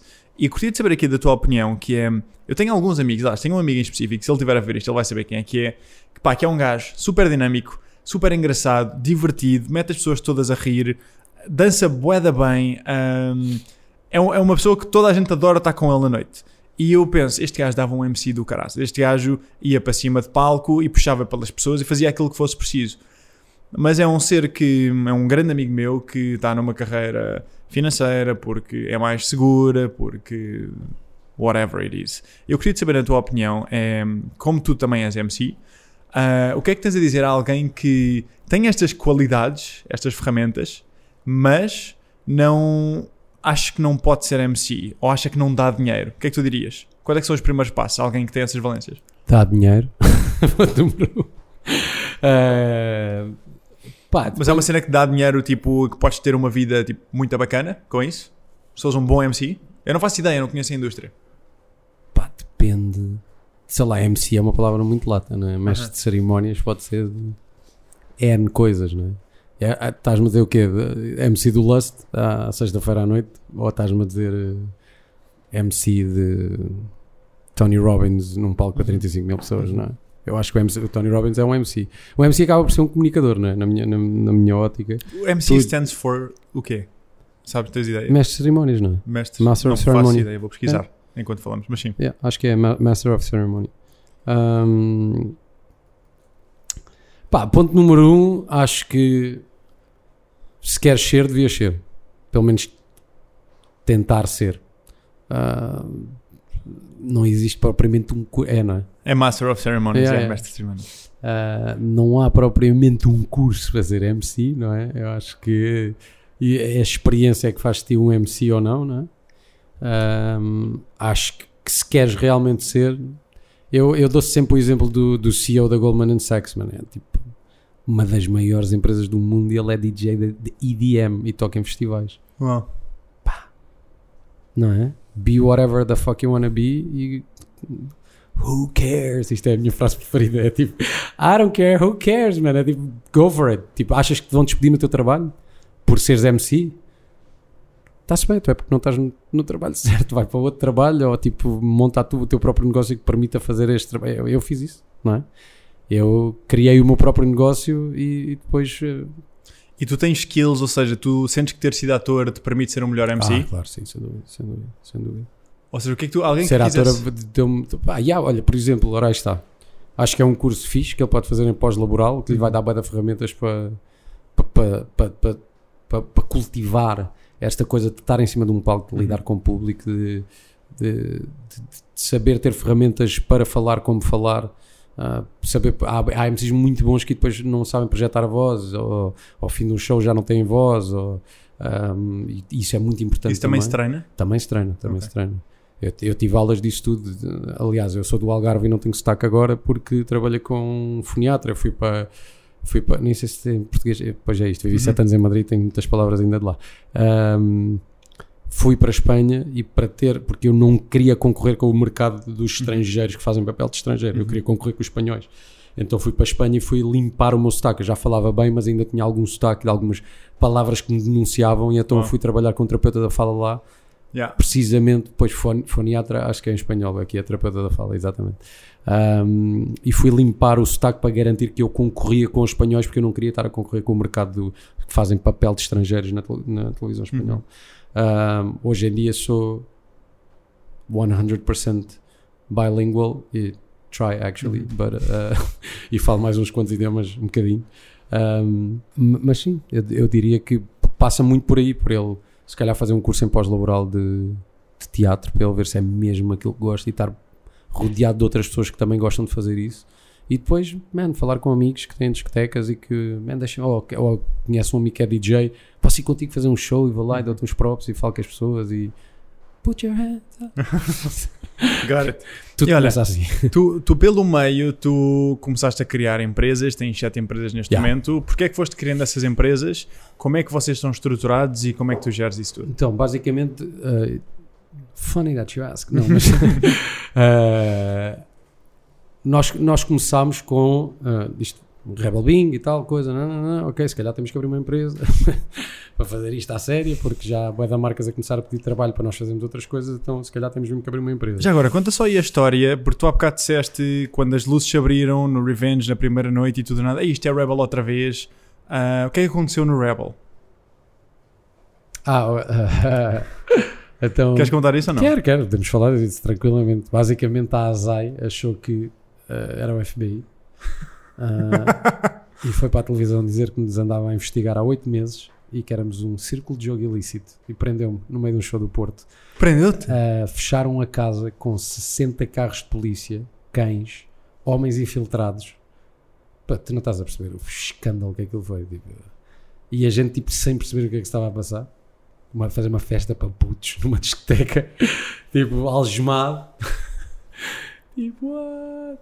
Não encontraram nada, como é óbvio, não é? E depois ainda nos continuaram a investigar. Nós somos, isto foi considerado. Não, mas o que é que eles estavam à espera de encontrar? Um círculo de jogo ilícito, man. Uma cena de bingo ilegal, tipo a jogarem a dinheiro.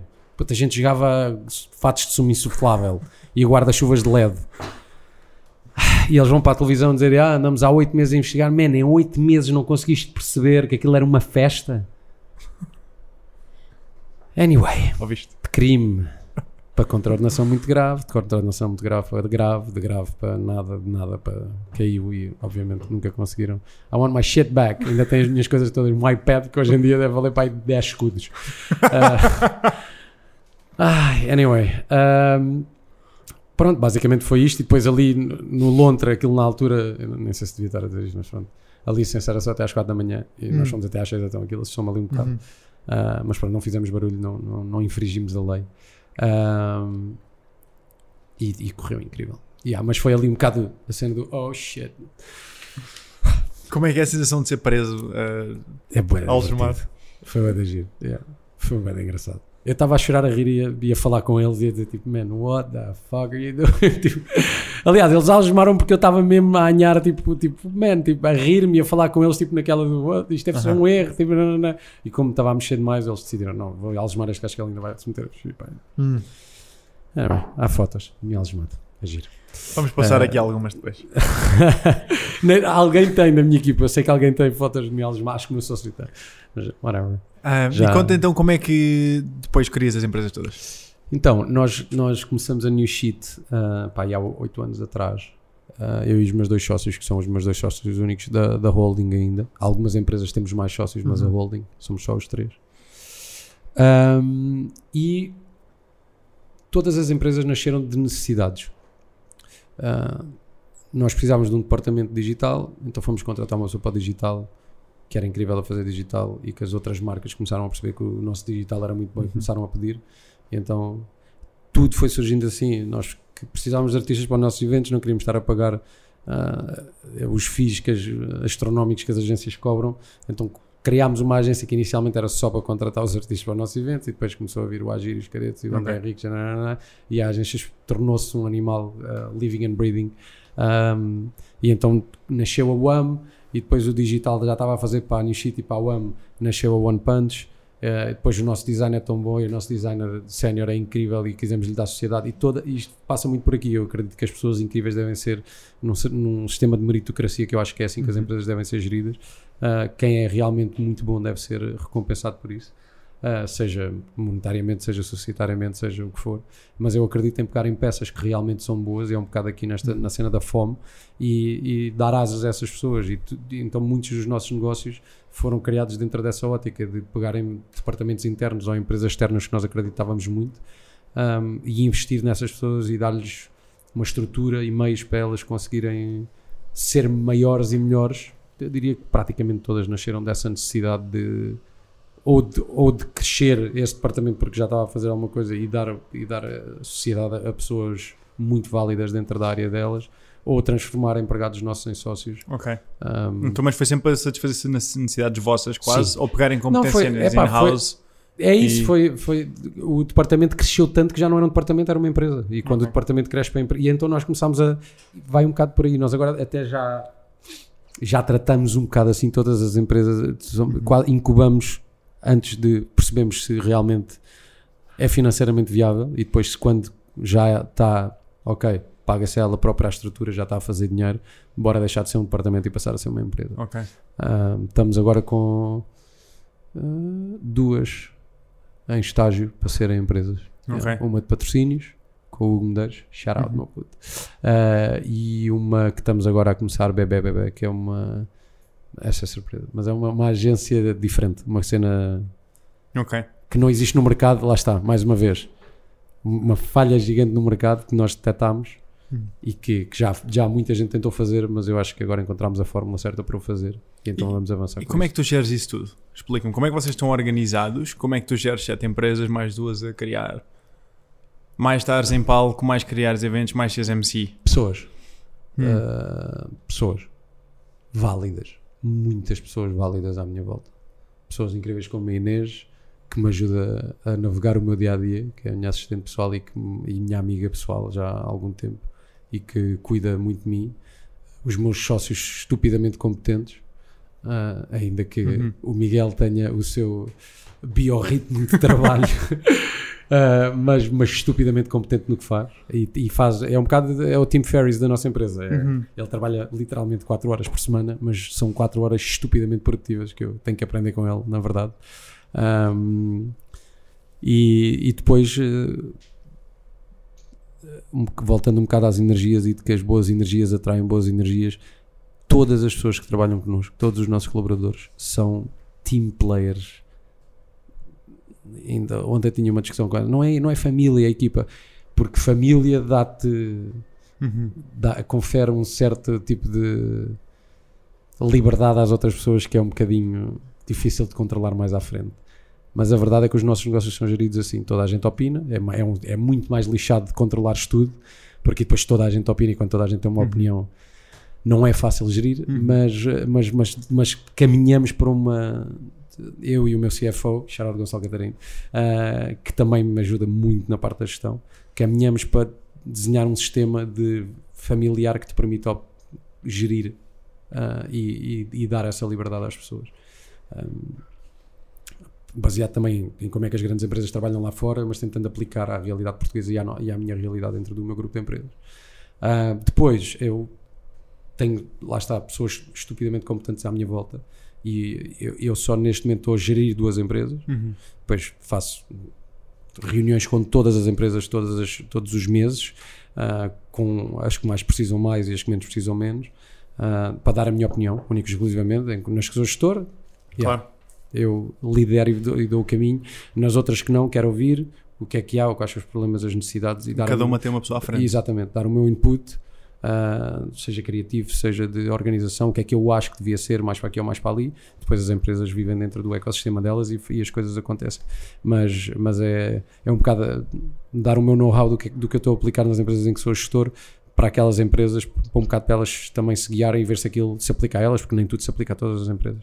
Ahm, depois, eu acredito piamente que isto parece um plug gigante, mas não é. Eu estava ali a ver a Bulletproof Diet e Uhum. olhar para este prato. Eu acredito piamente que a dieta ketogénica mudou a minha vida completamente neste sentido. A minha cabeça, que antes mal conseguia gerir uma equipa, agora consegue pensar na vida de oito equipas. Ah, E olha, vamos falar agora na dieta, é. na keto, Uhum. mas eu estou a sentir que temos aqui há algum tempo e por isso, antes de mais, já agora, por intensidade de aplauso, ah, malta, façam só ouvir o que é que estão a achar deste episódio, por intensidade de aplauso.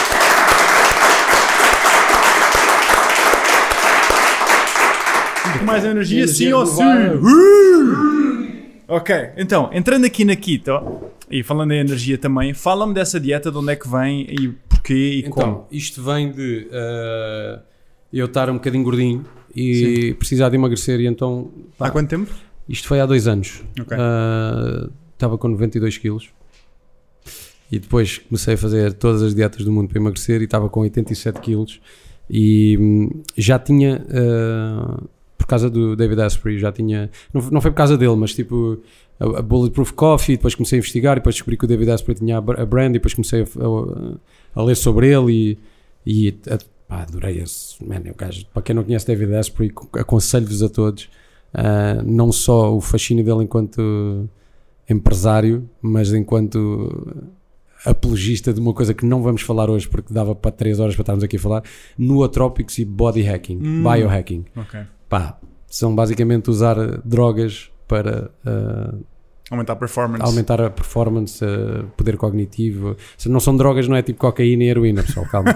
são drogas uh, generalizadamente desde aminoácidos a Sim, substâncias. Pá, eu tenho um, um grande amigo meu CEO de uma, químicos de uma também, empresa. ilegais, que não conseguem. Ou ilegais não diria.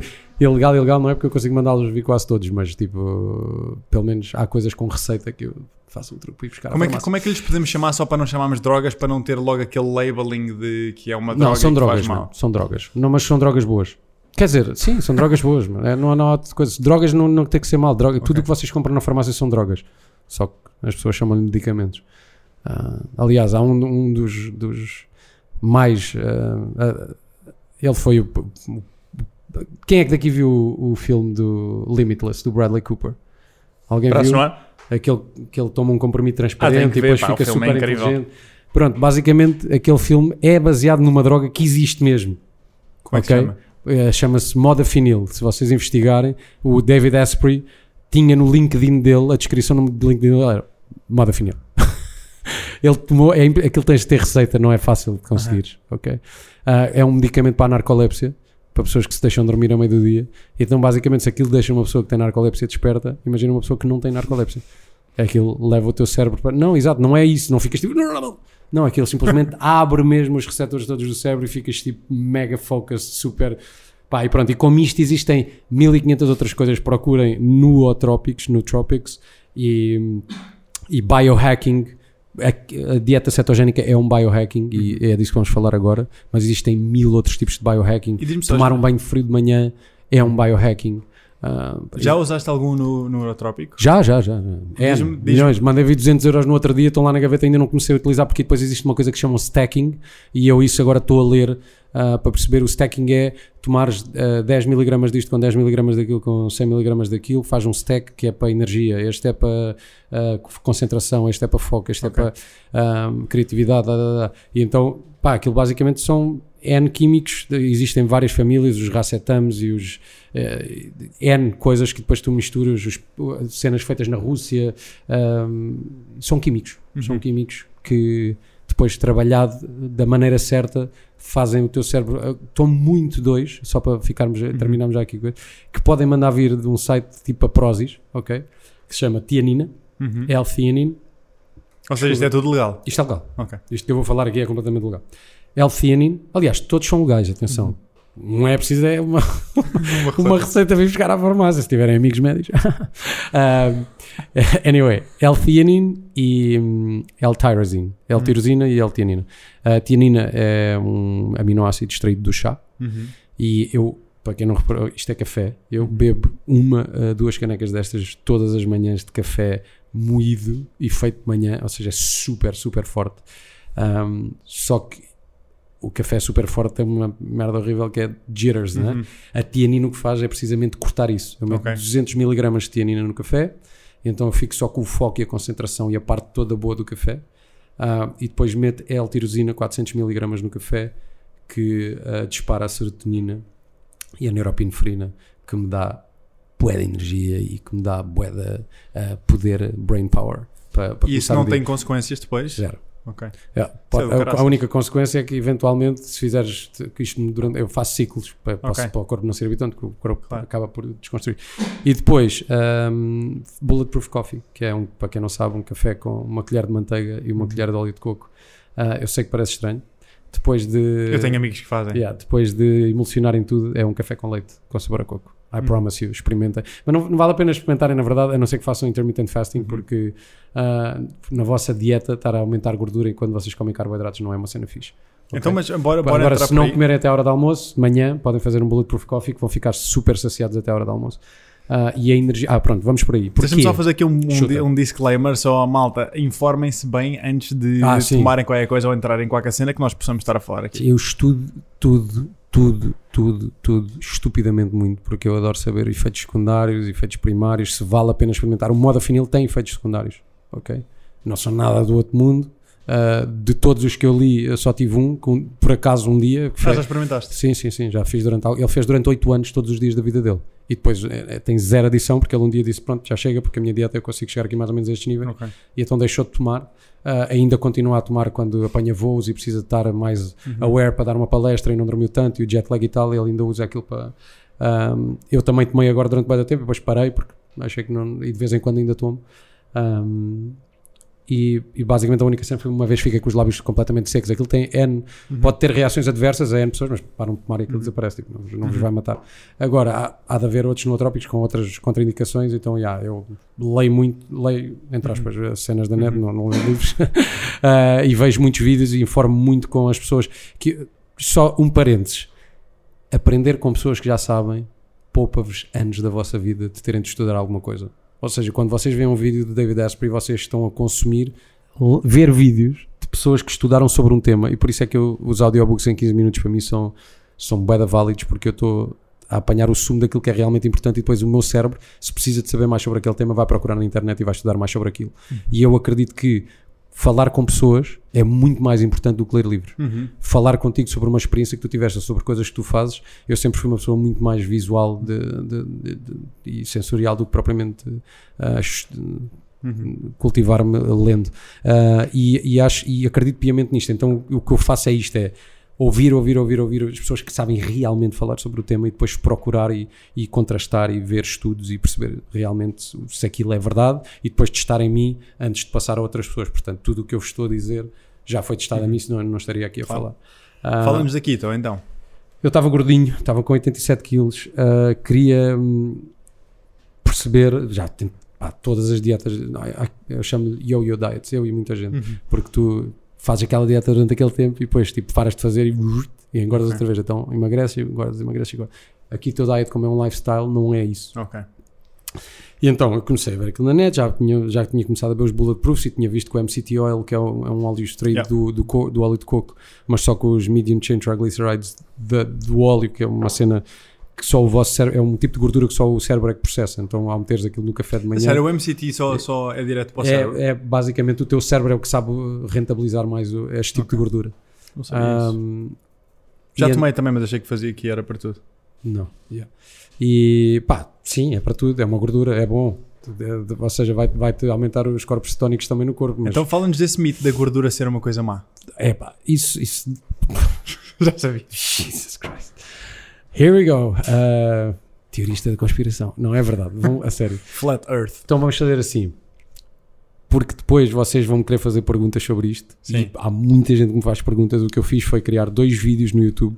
Se vocês procurarem K-E-T-O espaço Rebels, Keto Rebels, têm dois vídeos lá, que é como é que perdeste 17 kg de gordura no mês e como começar uma dieta cetogénica. A partir daí, o meu Instagram é arroba rebelpaulo, façam-me perguntas à vontade, eu terei todo o prazer em vos ajudar e tirar-vos dúvidas. Estamos aqui neste momento para passar uma mensagem positiva e para ajudar as pessoas, eu acredito piamente nisso. Um, tenho ajudado muita gente e já tive episódios incríveis na minha vida que já vos vou contar. Mas basicamente, eu encontrei mais uma dieta e só queria perceber se, este- se esta dieta realmente me emagrecia. E então comecei a. Há vários tipos de dieta cetogénica: tens a cyclical keto, tens a, a carb night, tens a carb up, tens. Ah, N cenas. Para mim, não Uhum. acredito em nada dessas cenas. Acho que cada uma delas serve um propósito, mas não é ah, o estilo de vida ketogénico. E então comecei por experimentar uma, outra, nananana, e acabei por ir para, para a dieta cetogénica pura. E, e de repente, num mês, perdi 17 quilos. Tu pareces 17 quilos num Yeah. mês. Que cena.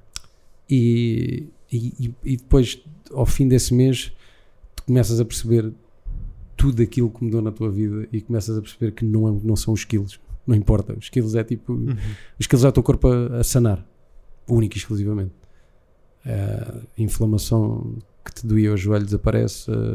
o twitching que tinhas no olho desaparece. O problema de pele que tinhas desaparece. E de repente, todo o tipo de inflamações que tu tens no corpo começam a desaparecer. Ah, e de repente, o teu cérebro começa a funcionar de uma maneira diferente. E de repente, nunca mais tens sono depois do almoço. What? E de repente, tudo à tua vida começa a fazer bem mais sentido. E começas a, tipo, o foco, tipo, a- o blurriness que tu tinhas na tua vida começa a desaparecer. Isto parece uma venda de banha da cobra gigante, mas isto não há nada como. Vocês demoram 41 dias a ganhar um hábito novo. Experimentem fazer a dieta cetogénica durante 41 dias e depois digam que querem sair daquele estilo de vida.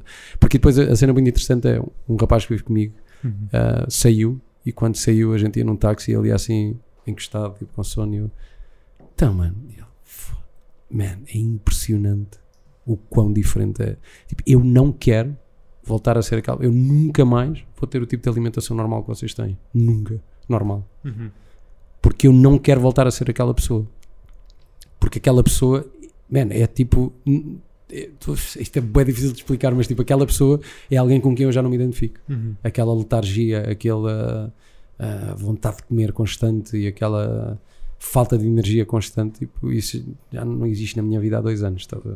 E o foco e a concentração. E eu, eu- eu- as minhas empresas todas dispararam há dois anos atrás. Se isso está diretamente correlacionado com o facto de eu ter começado a dieta cetogénica nessa altura, não sei, eu acho que sim. Então fala-nos de como é que alguém que agora vai pesquisar um bocadinho mais e começa a perceber de facto pode haver aqui imensos efeitos Ok, positivos yeah. nisto. Então, a história da gordura, vocês se forem ao meu vídeo, ao, ao primeiro, ou seja, o que é que eu fiz? Eu fiz um vídeo onde explico um bocado a minha experiência, se eu não sou nenhum Uhum. nutricionista, nem levem as minhas, aquilo é as minhas experiências passadas por um vídeo. Depois está os haters lá nos comentários. E tu. Anyway, ah, vídeo e depois na, descri- na descrição do vídeo tem ah, links para outros vídeos e para estudos e para outras coisas que falam sobre aquilo ou sites completamente sobre o tema onde podem investigar e perceber o tipo de coisas que, que realmente eh, tens de fazer na dieta cetogénica. E um desses dois desses vídeos logo no primeiro vídeo é explicar exatamente como é que isto tudo começa ah, e a indústria do açúcar ah, é o demónio.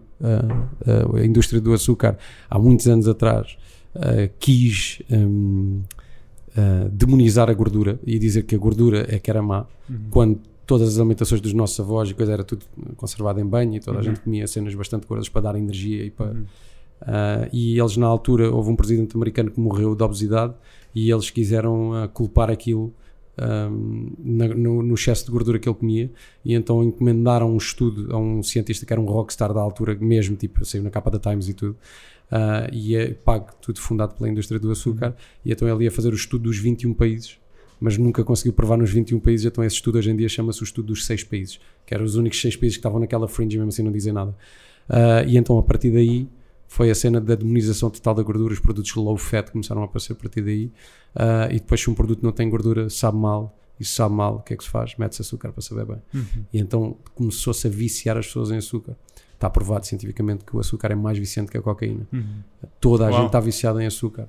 Eu estive viciado em açúcar há muito tempo. Eu, eu desviciei-me do açúcar antes de entrar na dieta cetogénica. Achas que as pessoas têm noção que estão viciadas em açúcar? Ninguém. Da mesma maneira que as pessoas que estão viciadas em coca não te admitem que estão viciadas em coca. Ah, agora que toda a gente está a estar. Aquela cena, ah, tu, é pá, tu ficaste sem energia, só comer um bolinho, só comer um chocolatinho. Mano, isso é vício, é dependência total no açúcar. Eu, para fazer o desmame do açúcar, eu tive dores de cabeça e agressividade com pessoas. Mano, se isso não é um withdrawal symptom, o que é que é? Ok? E depois, dois anos depois de ter feito o withdrawal do açúcar, ah, é que comecei a dieta cetogénica, por isso acredito que a minha transição foi bastante mais fácil ah, do que pessoas que comecem agora, porque existe realmente uma transição. O meu corpo, neste momento, não funciona da mesma maneira que o vosso corpo funciona.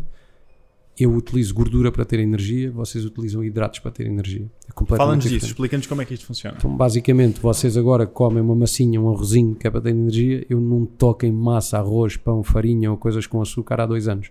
Não, não é bem assim, pois eu, não sou um nazi da keto e a gente já vai falar sobre isso. Eu Só- acredito muito na regra do 80-20.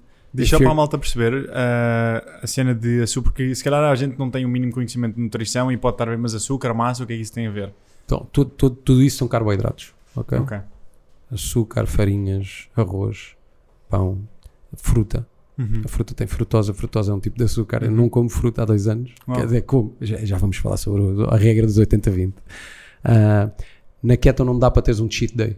Não é tipo, ah, porto-me bem durante a semana, depois ao fim de semana tenho um cheat day. Isso não existe.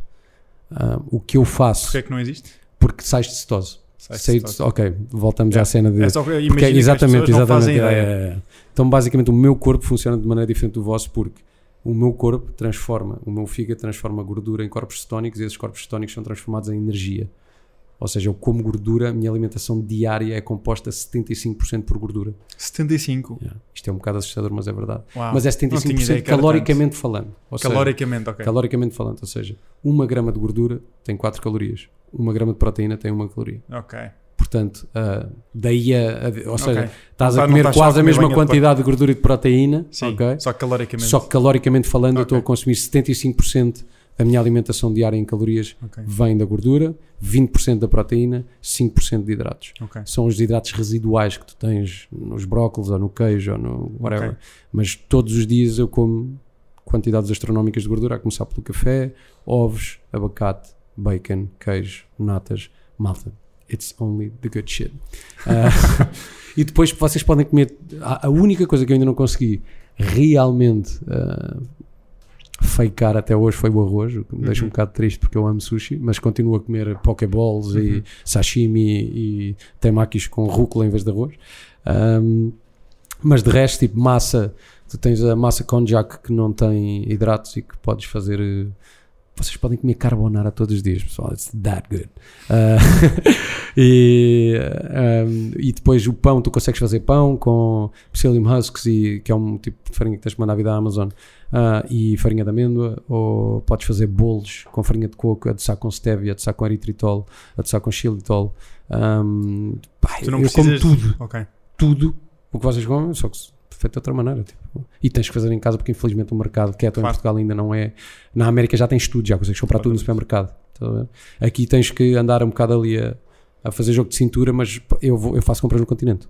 E diz-me uma cena, hum, só para a malta também perceber, diz- diz-me se eu estiver enganado, que é Tu tens a dieta normal do- da maior parte dos seres humanos, que é uma dieta rica em hidratos de carbono, que é como te ensinam as pirâmides alimentar na escola, e os hidratos de carbono Que entram não no faz sistema. sentido nenhum, by the way. Sim, entram no sistema, são transformados em, uh, nas células em adenosina trifosfato, ATP, que é transformado em energia. No teu caso, tu transformas gordura em corpos tónicos que são transformados em energia. Exactly. A grande diferença aqui é qual é que é A fonte de energia. a fonte de energia. Pronto, Só que o teu corpo utiliza muito mais eficientemente a gordura é isso, falamos que os disso. hidratos. Ou seja, o ponto número um, a gordura sacia muito mais do que os hidratos. Ou seja, se tu vires o, o teu gráfico de fome neste momento é comi qualquer coisa, "Oh, estou bem da bem, estou cheio de fome, estou bem da bem, estou cheio de fome, estou bem da bem, estou cheio de fome. Quando comes, quando vens cá abaixo comes, "Oh, estou bem da bem, depois estás cheio de fome outra vez. O meu é comi, estou bem da bem, estou com fome. É mais ou menos isso. Ok, Uh, não existe uma fome constante, a gordura sacia muito mais do que os hidratos, não te apetece comer. portanto não comes quantidades astronómicas de comida, portanto não tens, não ficas farto, não Uhum. ficas, não tens sono depois do almoço, não, porque a tua gordura não precisa estar ali horas a processar aquilo. Uhum. Um, E como- então diz-me um dia de alimentação teu. uh, acordo de manhã, muito café, com gordura, ovos, bacon, abacate, um, fim de semana panquecas de farinha de amêndoa, Ok. Um, depois ah, não tenho fome até a hora do almoço. Ah, a hora do almoço, cenas tão estranhas como porco preto grelhado com brócolos e ovo cozido, ah, que é uma combinação que muita gente ficaria assim. Ah, mas não tem, então tem um queijinho ou tem um coisa, uma salada, salada com quantidades astronómicas de azeite. Depois não tenho fome até ao jantar e depois jantar é tipo whatever, é carne moída com ovos ou yeah, como bué de ovos. O ovo é um alimento super, super completo. Um, uma egg salad, uma, uma, uma pokeball, um... E não tocas Hum. em carboidratos. Não. Não. Porque se tocas, depois sais de cetose. Exatamente. E depois demoras de tempo Tu tens um processo de, inicialmente, para aí três semanas até entrares em cetose e te sentires onde vais passar pela ketoflu, que é um, Uhum. é- chama-se flu porque te sentes mesmo os sintomas. E é bem engraçado, porque eu já vos vou contar quando é que eu saio, quando é que eu volto, Ah, mas sempre que estou a voltar, nunca percebo que tenho ketoflu.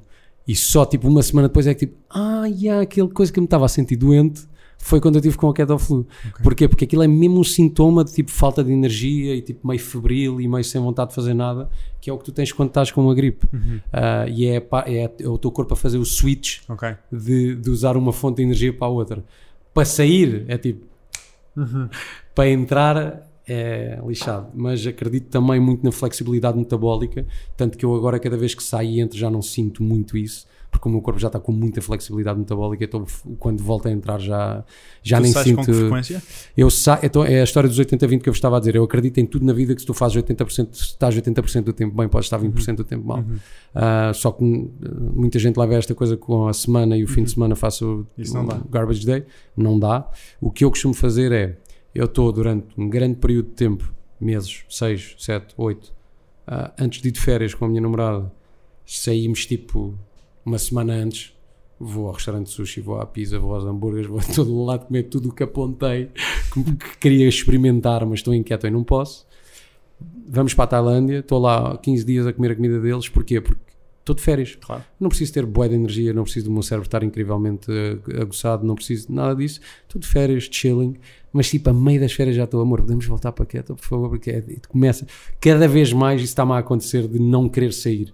Só que depois é tipo, vais para a Grécia, vou agora para a Grécia e tipo, queres experimentar a comida deles lá e é tipo, não, não como, traga-me uma saladinha. É pá, não, não vai dar, não vai dar. Ah, e e I wa- I wanna live life, I wanna enjoy life. E eu acredito muito que é isto, é os prazeres da vida. Tipo, não, não nos vamos privar por causa disso. Agora vamos é ser eficiente na maneira como comportamos na vida. E comportar-se de uma maneira eficiente é quando eu preciso da minha cabeça e do meu corpo a 100%, eu estou. De resto, Quando eu estou de férias e estou de chill, tipo, para lá experimentar local foods e tal, assim que chego cá, começo logo a fazer a alimentação toda. Ao fim de uma semana, agora já, pá, ao fim de uma semana já estou em cetose outra vez, já está fully, function, fu- fully functional o meu cérebro e, e já estou, pá, engordei 4 quilos, eles desaparecem nessa semana porque mais do que nada é water weight, da retenção de líquidos. Uau. Ah, portanto, é mesmo. Bem, sempre tive barriga até aos meus 36 anos e de repente tive abdominais pela primeira vez na minha vida. Estás a ver o que isso muda na cabeça de um homem? Uhum.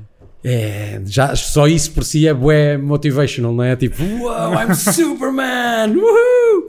Uh, yeah, e então, e então foi, foi pá, mas, mas sobretudo é isso: é tu emagreces, é tudo muito agir. Mas Tens o que isto provoca no teu corpo, as mudanças todas que provoca na tua vida são incríveis.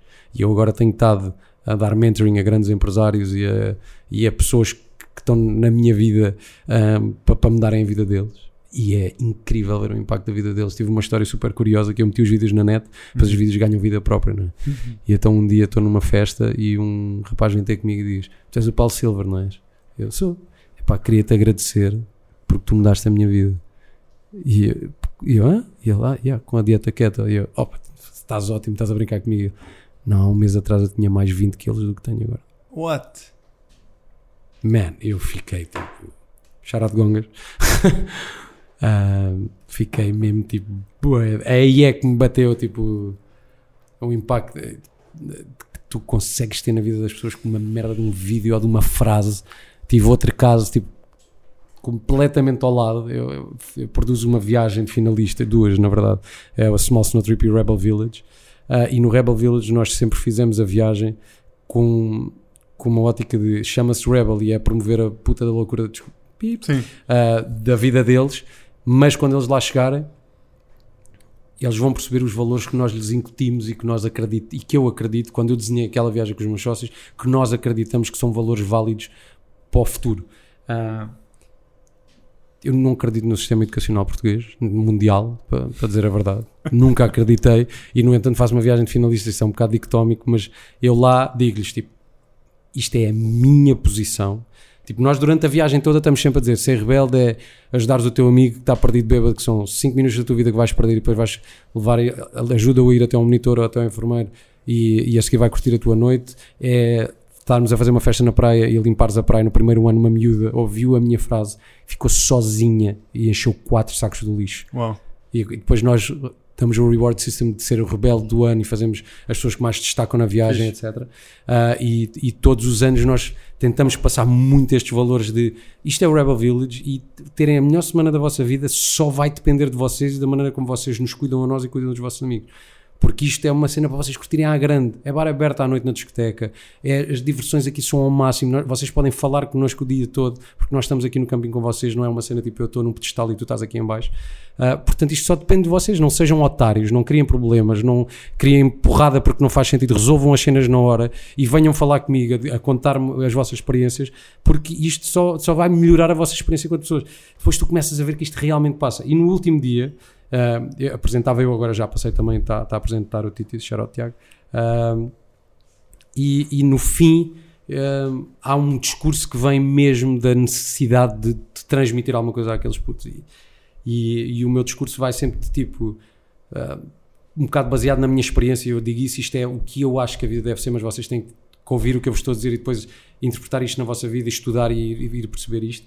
É tipo, saiam de casa não fiquem a estudar em Lisboa, se são de Lisboa vão para Coimbra, isso vai, ou para o Porto, ou para o Algarve, isso vai moldar a vossa vida, vais aprender a ter responsabilidades, a teres de cozinhar, a conheceres outra pessoa, a desenvolver skills de, de viver sozinho, é uma cena incrível. Ah, se não querem estudar, não estudem, não vão para a universidade, não é preciso. Eu tenho sete empresas, nunca acabei um curso nenhum. Acabei o curso de ator, mas também se não dá muitos skills para ter sete empresas. Ah, portanto, sigam mas se querem estudar, vão estudar, mas sigam aquilo que vocês querem fazer e não o que as outras pessoas acham que vocês devem fazer. E se estudar não for, sigam a outra cena, mas sejam os melhores a fazer a outra cena que vocês querem fazer. O ano passado fui só lá, tipo, ver a cena e estar com as equipas e sentir o, como é que eles estavam a fazer aquilo. Ah, e estou a ver o show do fundo na zona VIP e passa um puto por mim e diz-me: Paulo, posso dar um abraço? Eu, claro, mano, está-se bem para tirar uma fotografia. E, ah, pá, queria dizer que. ah, mudaste a minha vida. Pá, eu adoro como. Esta é um bocado um jerk-off a, a pessoal, mas é tipo. Mas arrepio-me logo e porque quero saber o porquê. Claro. E ele diz-me: os meus pais queriam que eu fosse advogado e depois do teu discurso. Ah, ele repetiu. Ele, entretanto, ele ganha- tinha ganho Rebelde do ano, no ano passado, porque é uma pessoa incrível, Charlotte Abel. Ah, ah, tinha ganho porque é um puto incrível, com uma energia, uma positividade que influenciava toda a gente à volta dele. Tipo, ele era amado lá dentro. Ele, quando subia ao palco, as pessoas gritavam ah, ah, porque ele cria aquela cena à volta. Ele é uma pessoa boa especial. Eu tenho, eu tenho mesmo grande admiração por aquele puto. E, e ele apanha-me na zona VIP e, e diz-me. Eu, os meus pais queriam que eu fosse advogado e eu não tinha coragem de dizer. E depois do teu discurso do ano passado, eu cheguei lá e disse que queria seguir desporto. Saí do curso e neste momento estou a fazer desporto. E vou seguir aquilo que eu realmente quero ser. Man, e quando tu percebes que uma merda que tu desenhaste há 7 anos atrás surte efeito naquelas pessoas, uma que seja ele, eu nem sei se afeta mais ninguém, estás a ver? Mas uma pessoa, para mim foi tipo, puto, eu juro-te, vieram umas lágrimas aos olhos, abracei-o e basei, tive que basar. Tive mesmo um momento daqueles de, de veres que o que tu estás a fazer cria mesmo impacto nas pessoas e que estás a fazer uma cena positiva e que, e que estás a passar alguma coisa, man, foi, foi incrível. Incrível. Olha, vamos, vamos terminar assim. Bora. Malta, para as muitas pessoas que ficaram fascinadas com a história do nosso convidado, podem segui-lo no Insta em Rebel Paulo. E para ti, para te manteres updated com este, esta rubrica de conteúdo e outro conteúdo que é mesmo desenhado aqui, o que o Paulo estava a dizer de como é que nós podemos ajudar-nos uns aos outros a sermos melhores para termos melhor qualidade de vida. Estamos aqui todos uns para os outros. Podes-me seguir no Insta em, em Fred Canticastro, F Canticastro, subscreve no YouTube e façam um rating se estiverem a ouvir isto em podcast. Agradecer à equipa que faz com que tudo isto aconteça, que esteve aqui e vou-vos pedir com uma enorme salva de palmas para me ajudarem a agradecer ao Paulo por este tempo aqui. Anda, Paulo. Obrigado eu pelo convite e foi um prazer gigante estar aqui contigo. Obrigado, curtimos muito. Nesta therapy session, que isto é, realmente. Pá, eu não sei, Estamos no tempo, sítio certo. não sei quanto tempo é que vai durar o episódio, mas tivemos duas horas à conversa. Perfeito. E é isto. Fechamos, malta. Até à próxima. Não se esqueçam de tirar o, o maior proveito possível da vossa vida. Bye bye. Salva de palmas, pessoal.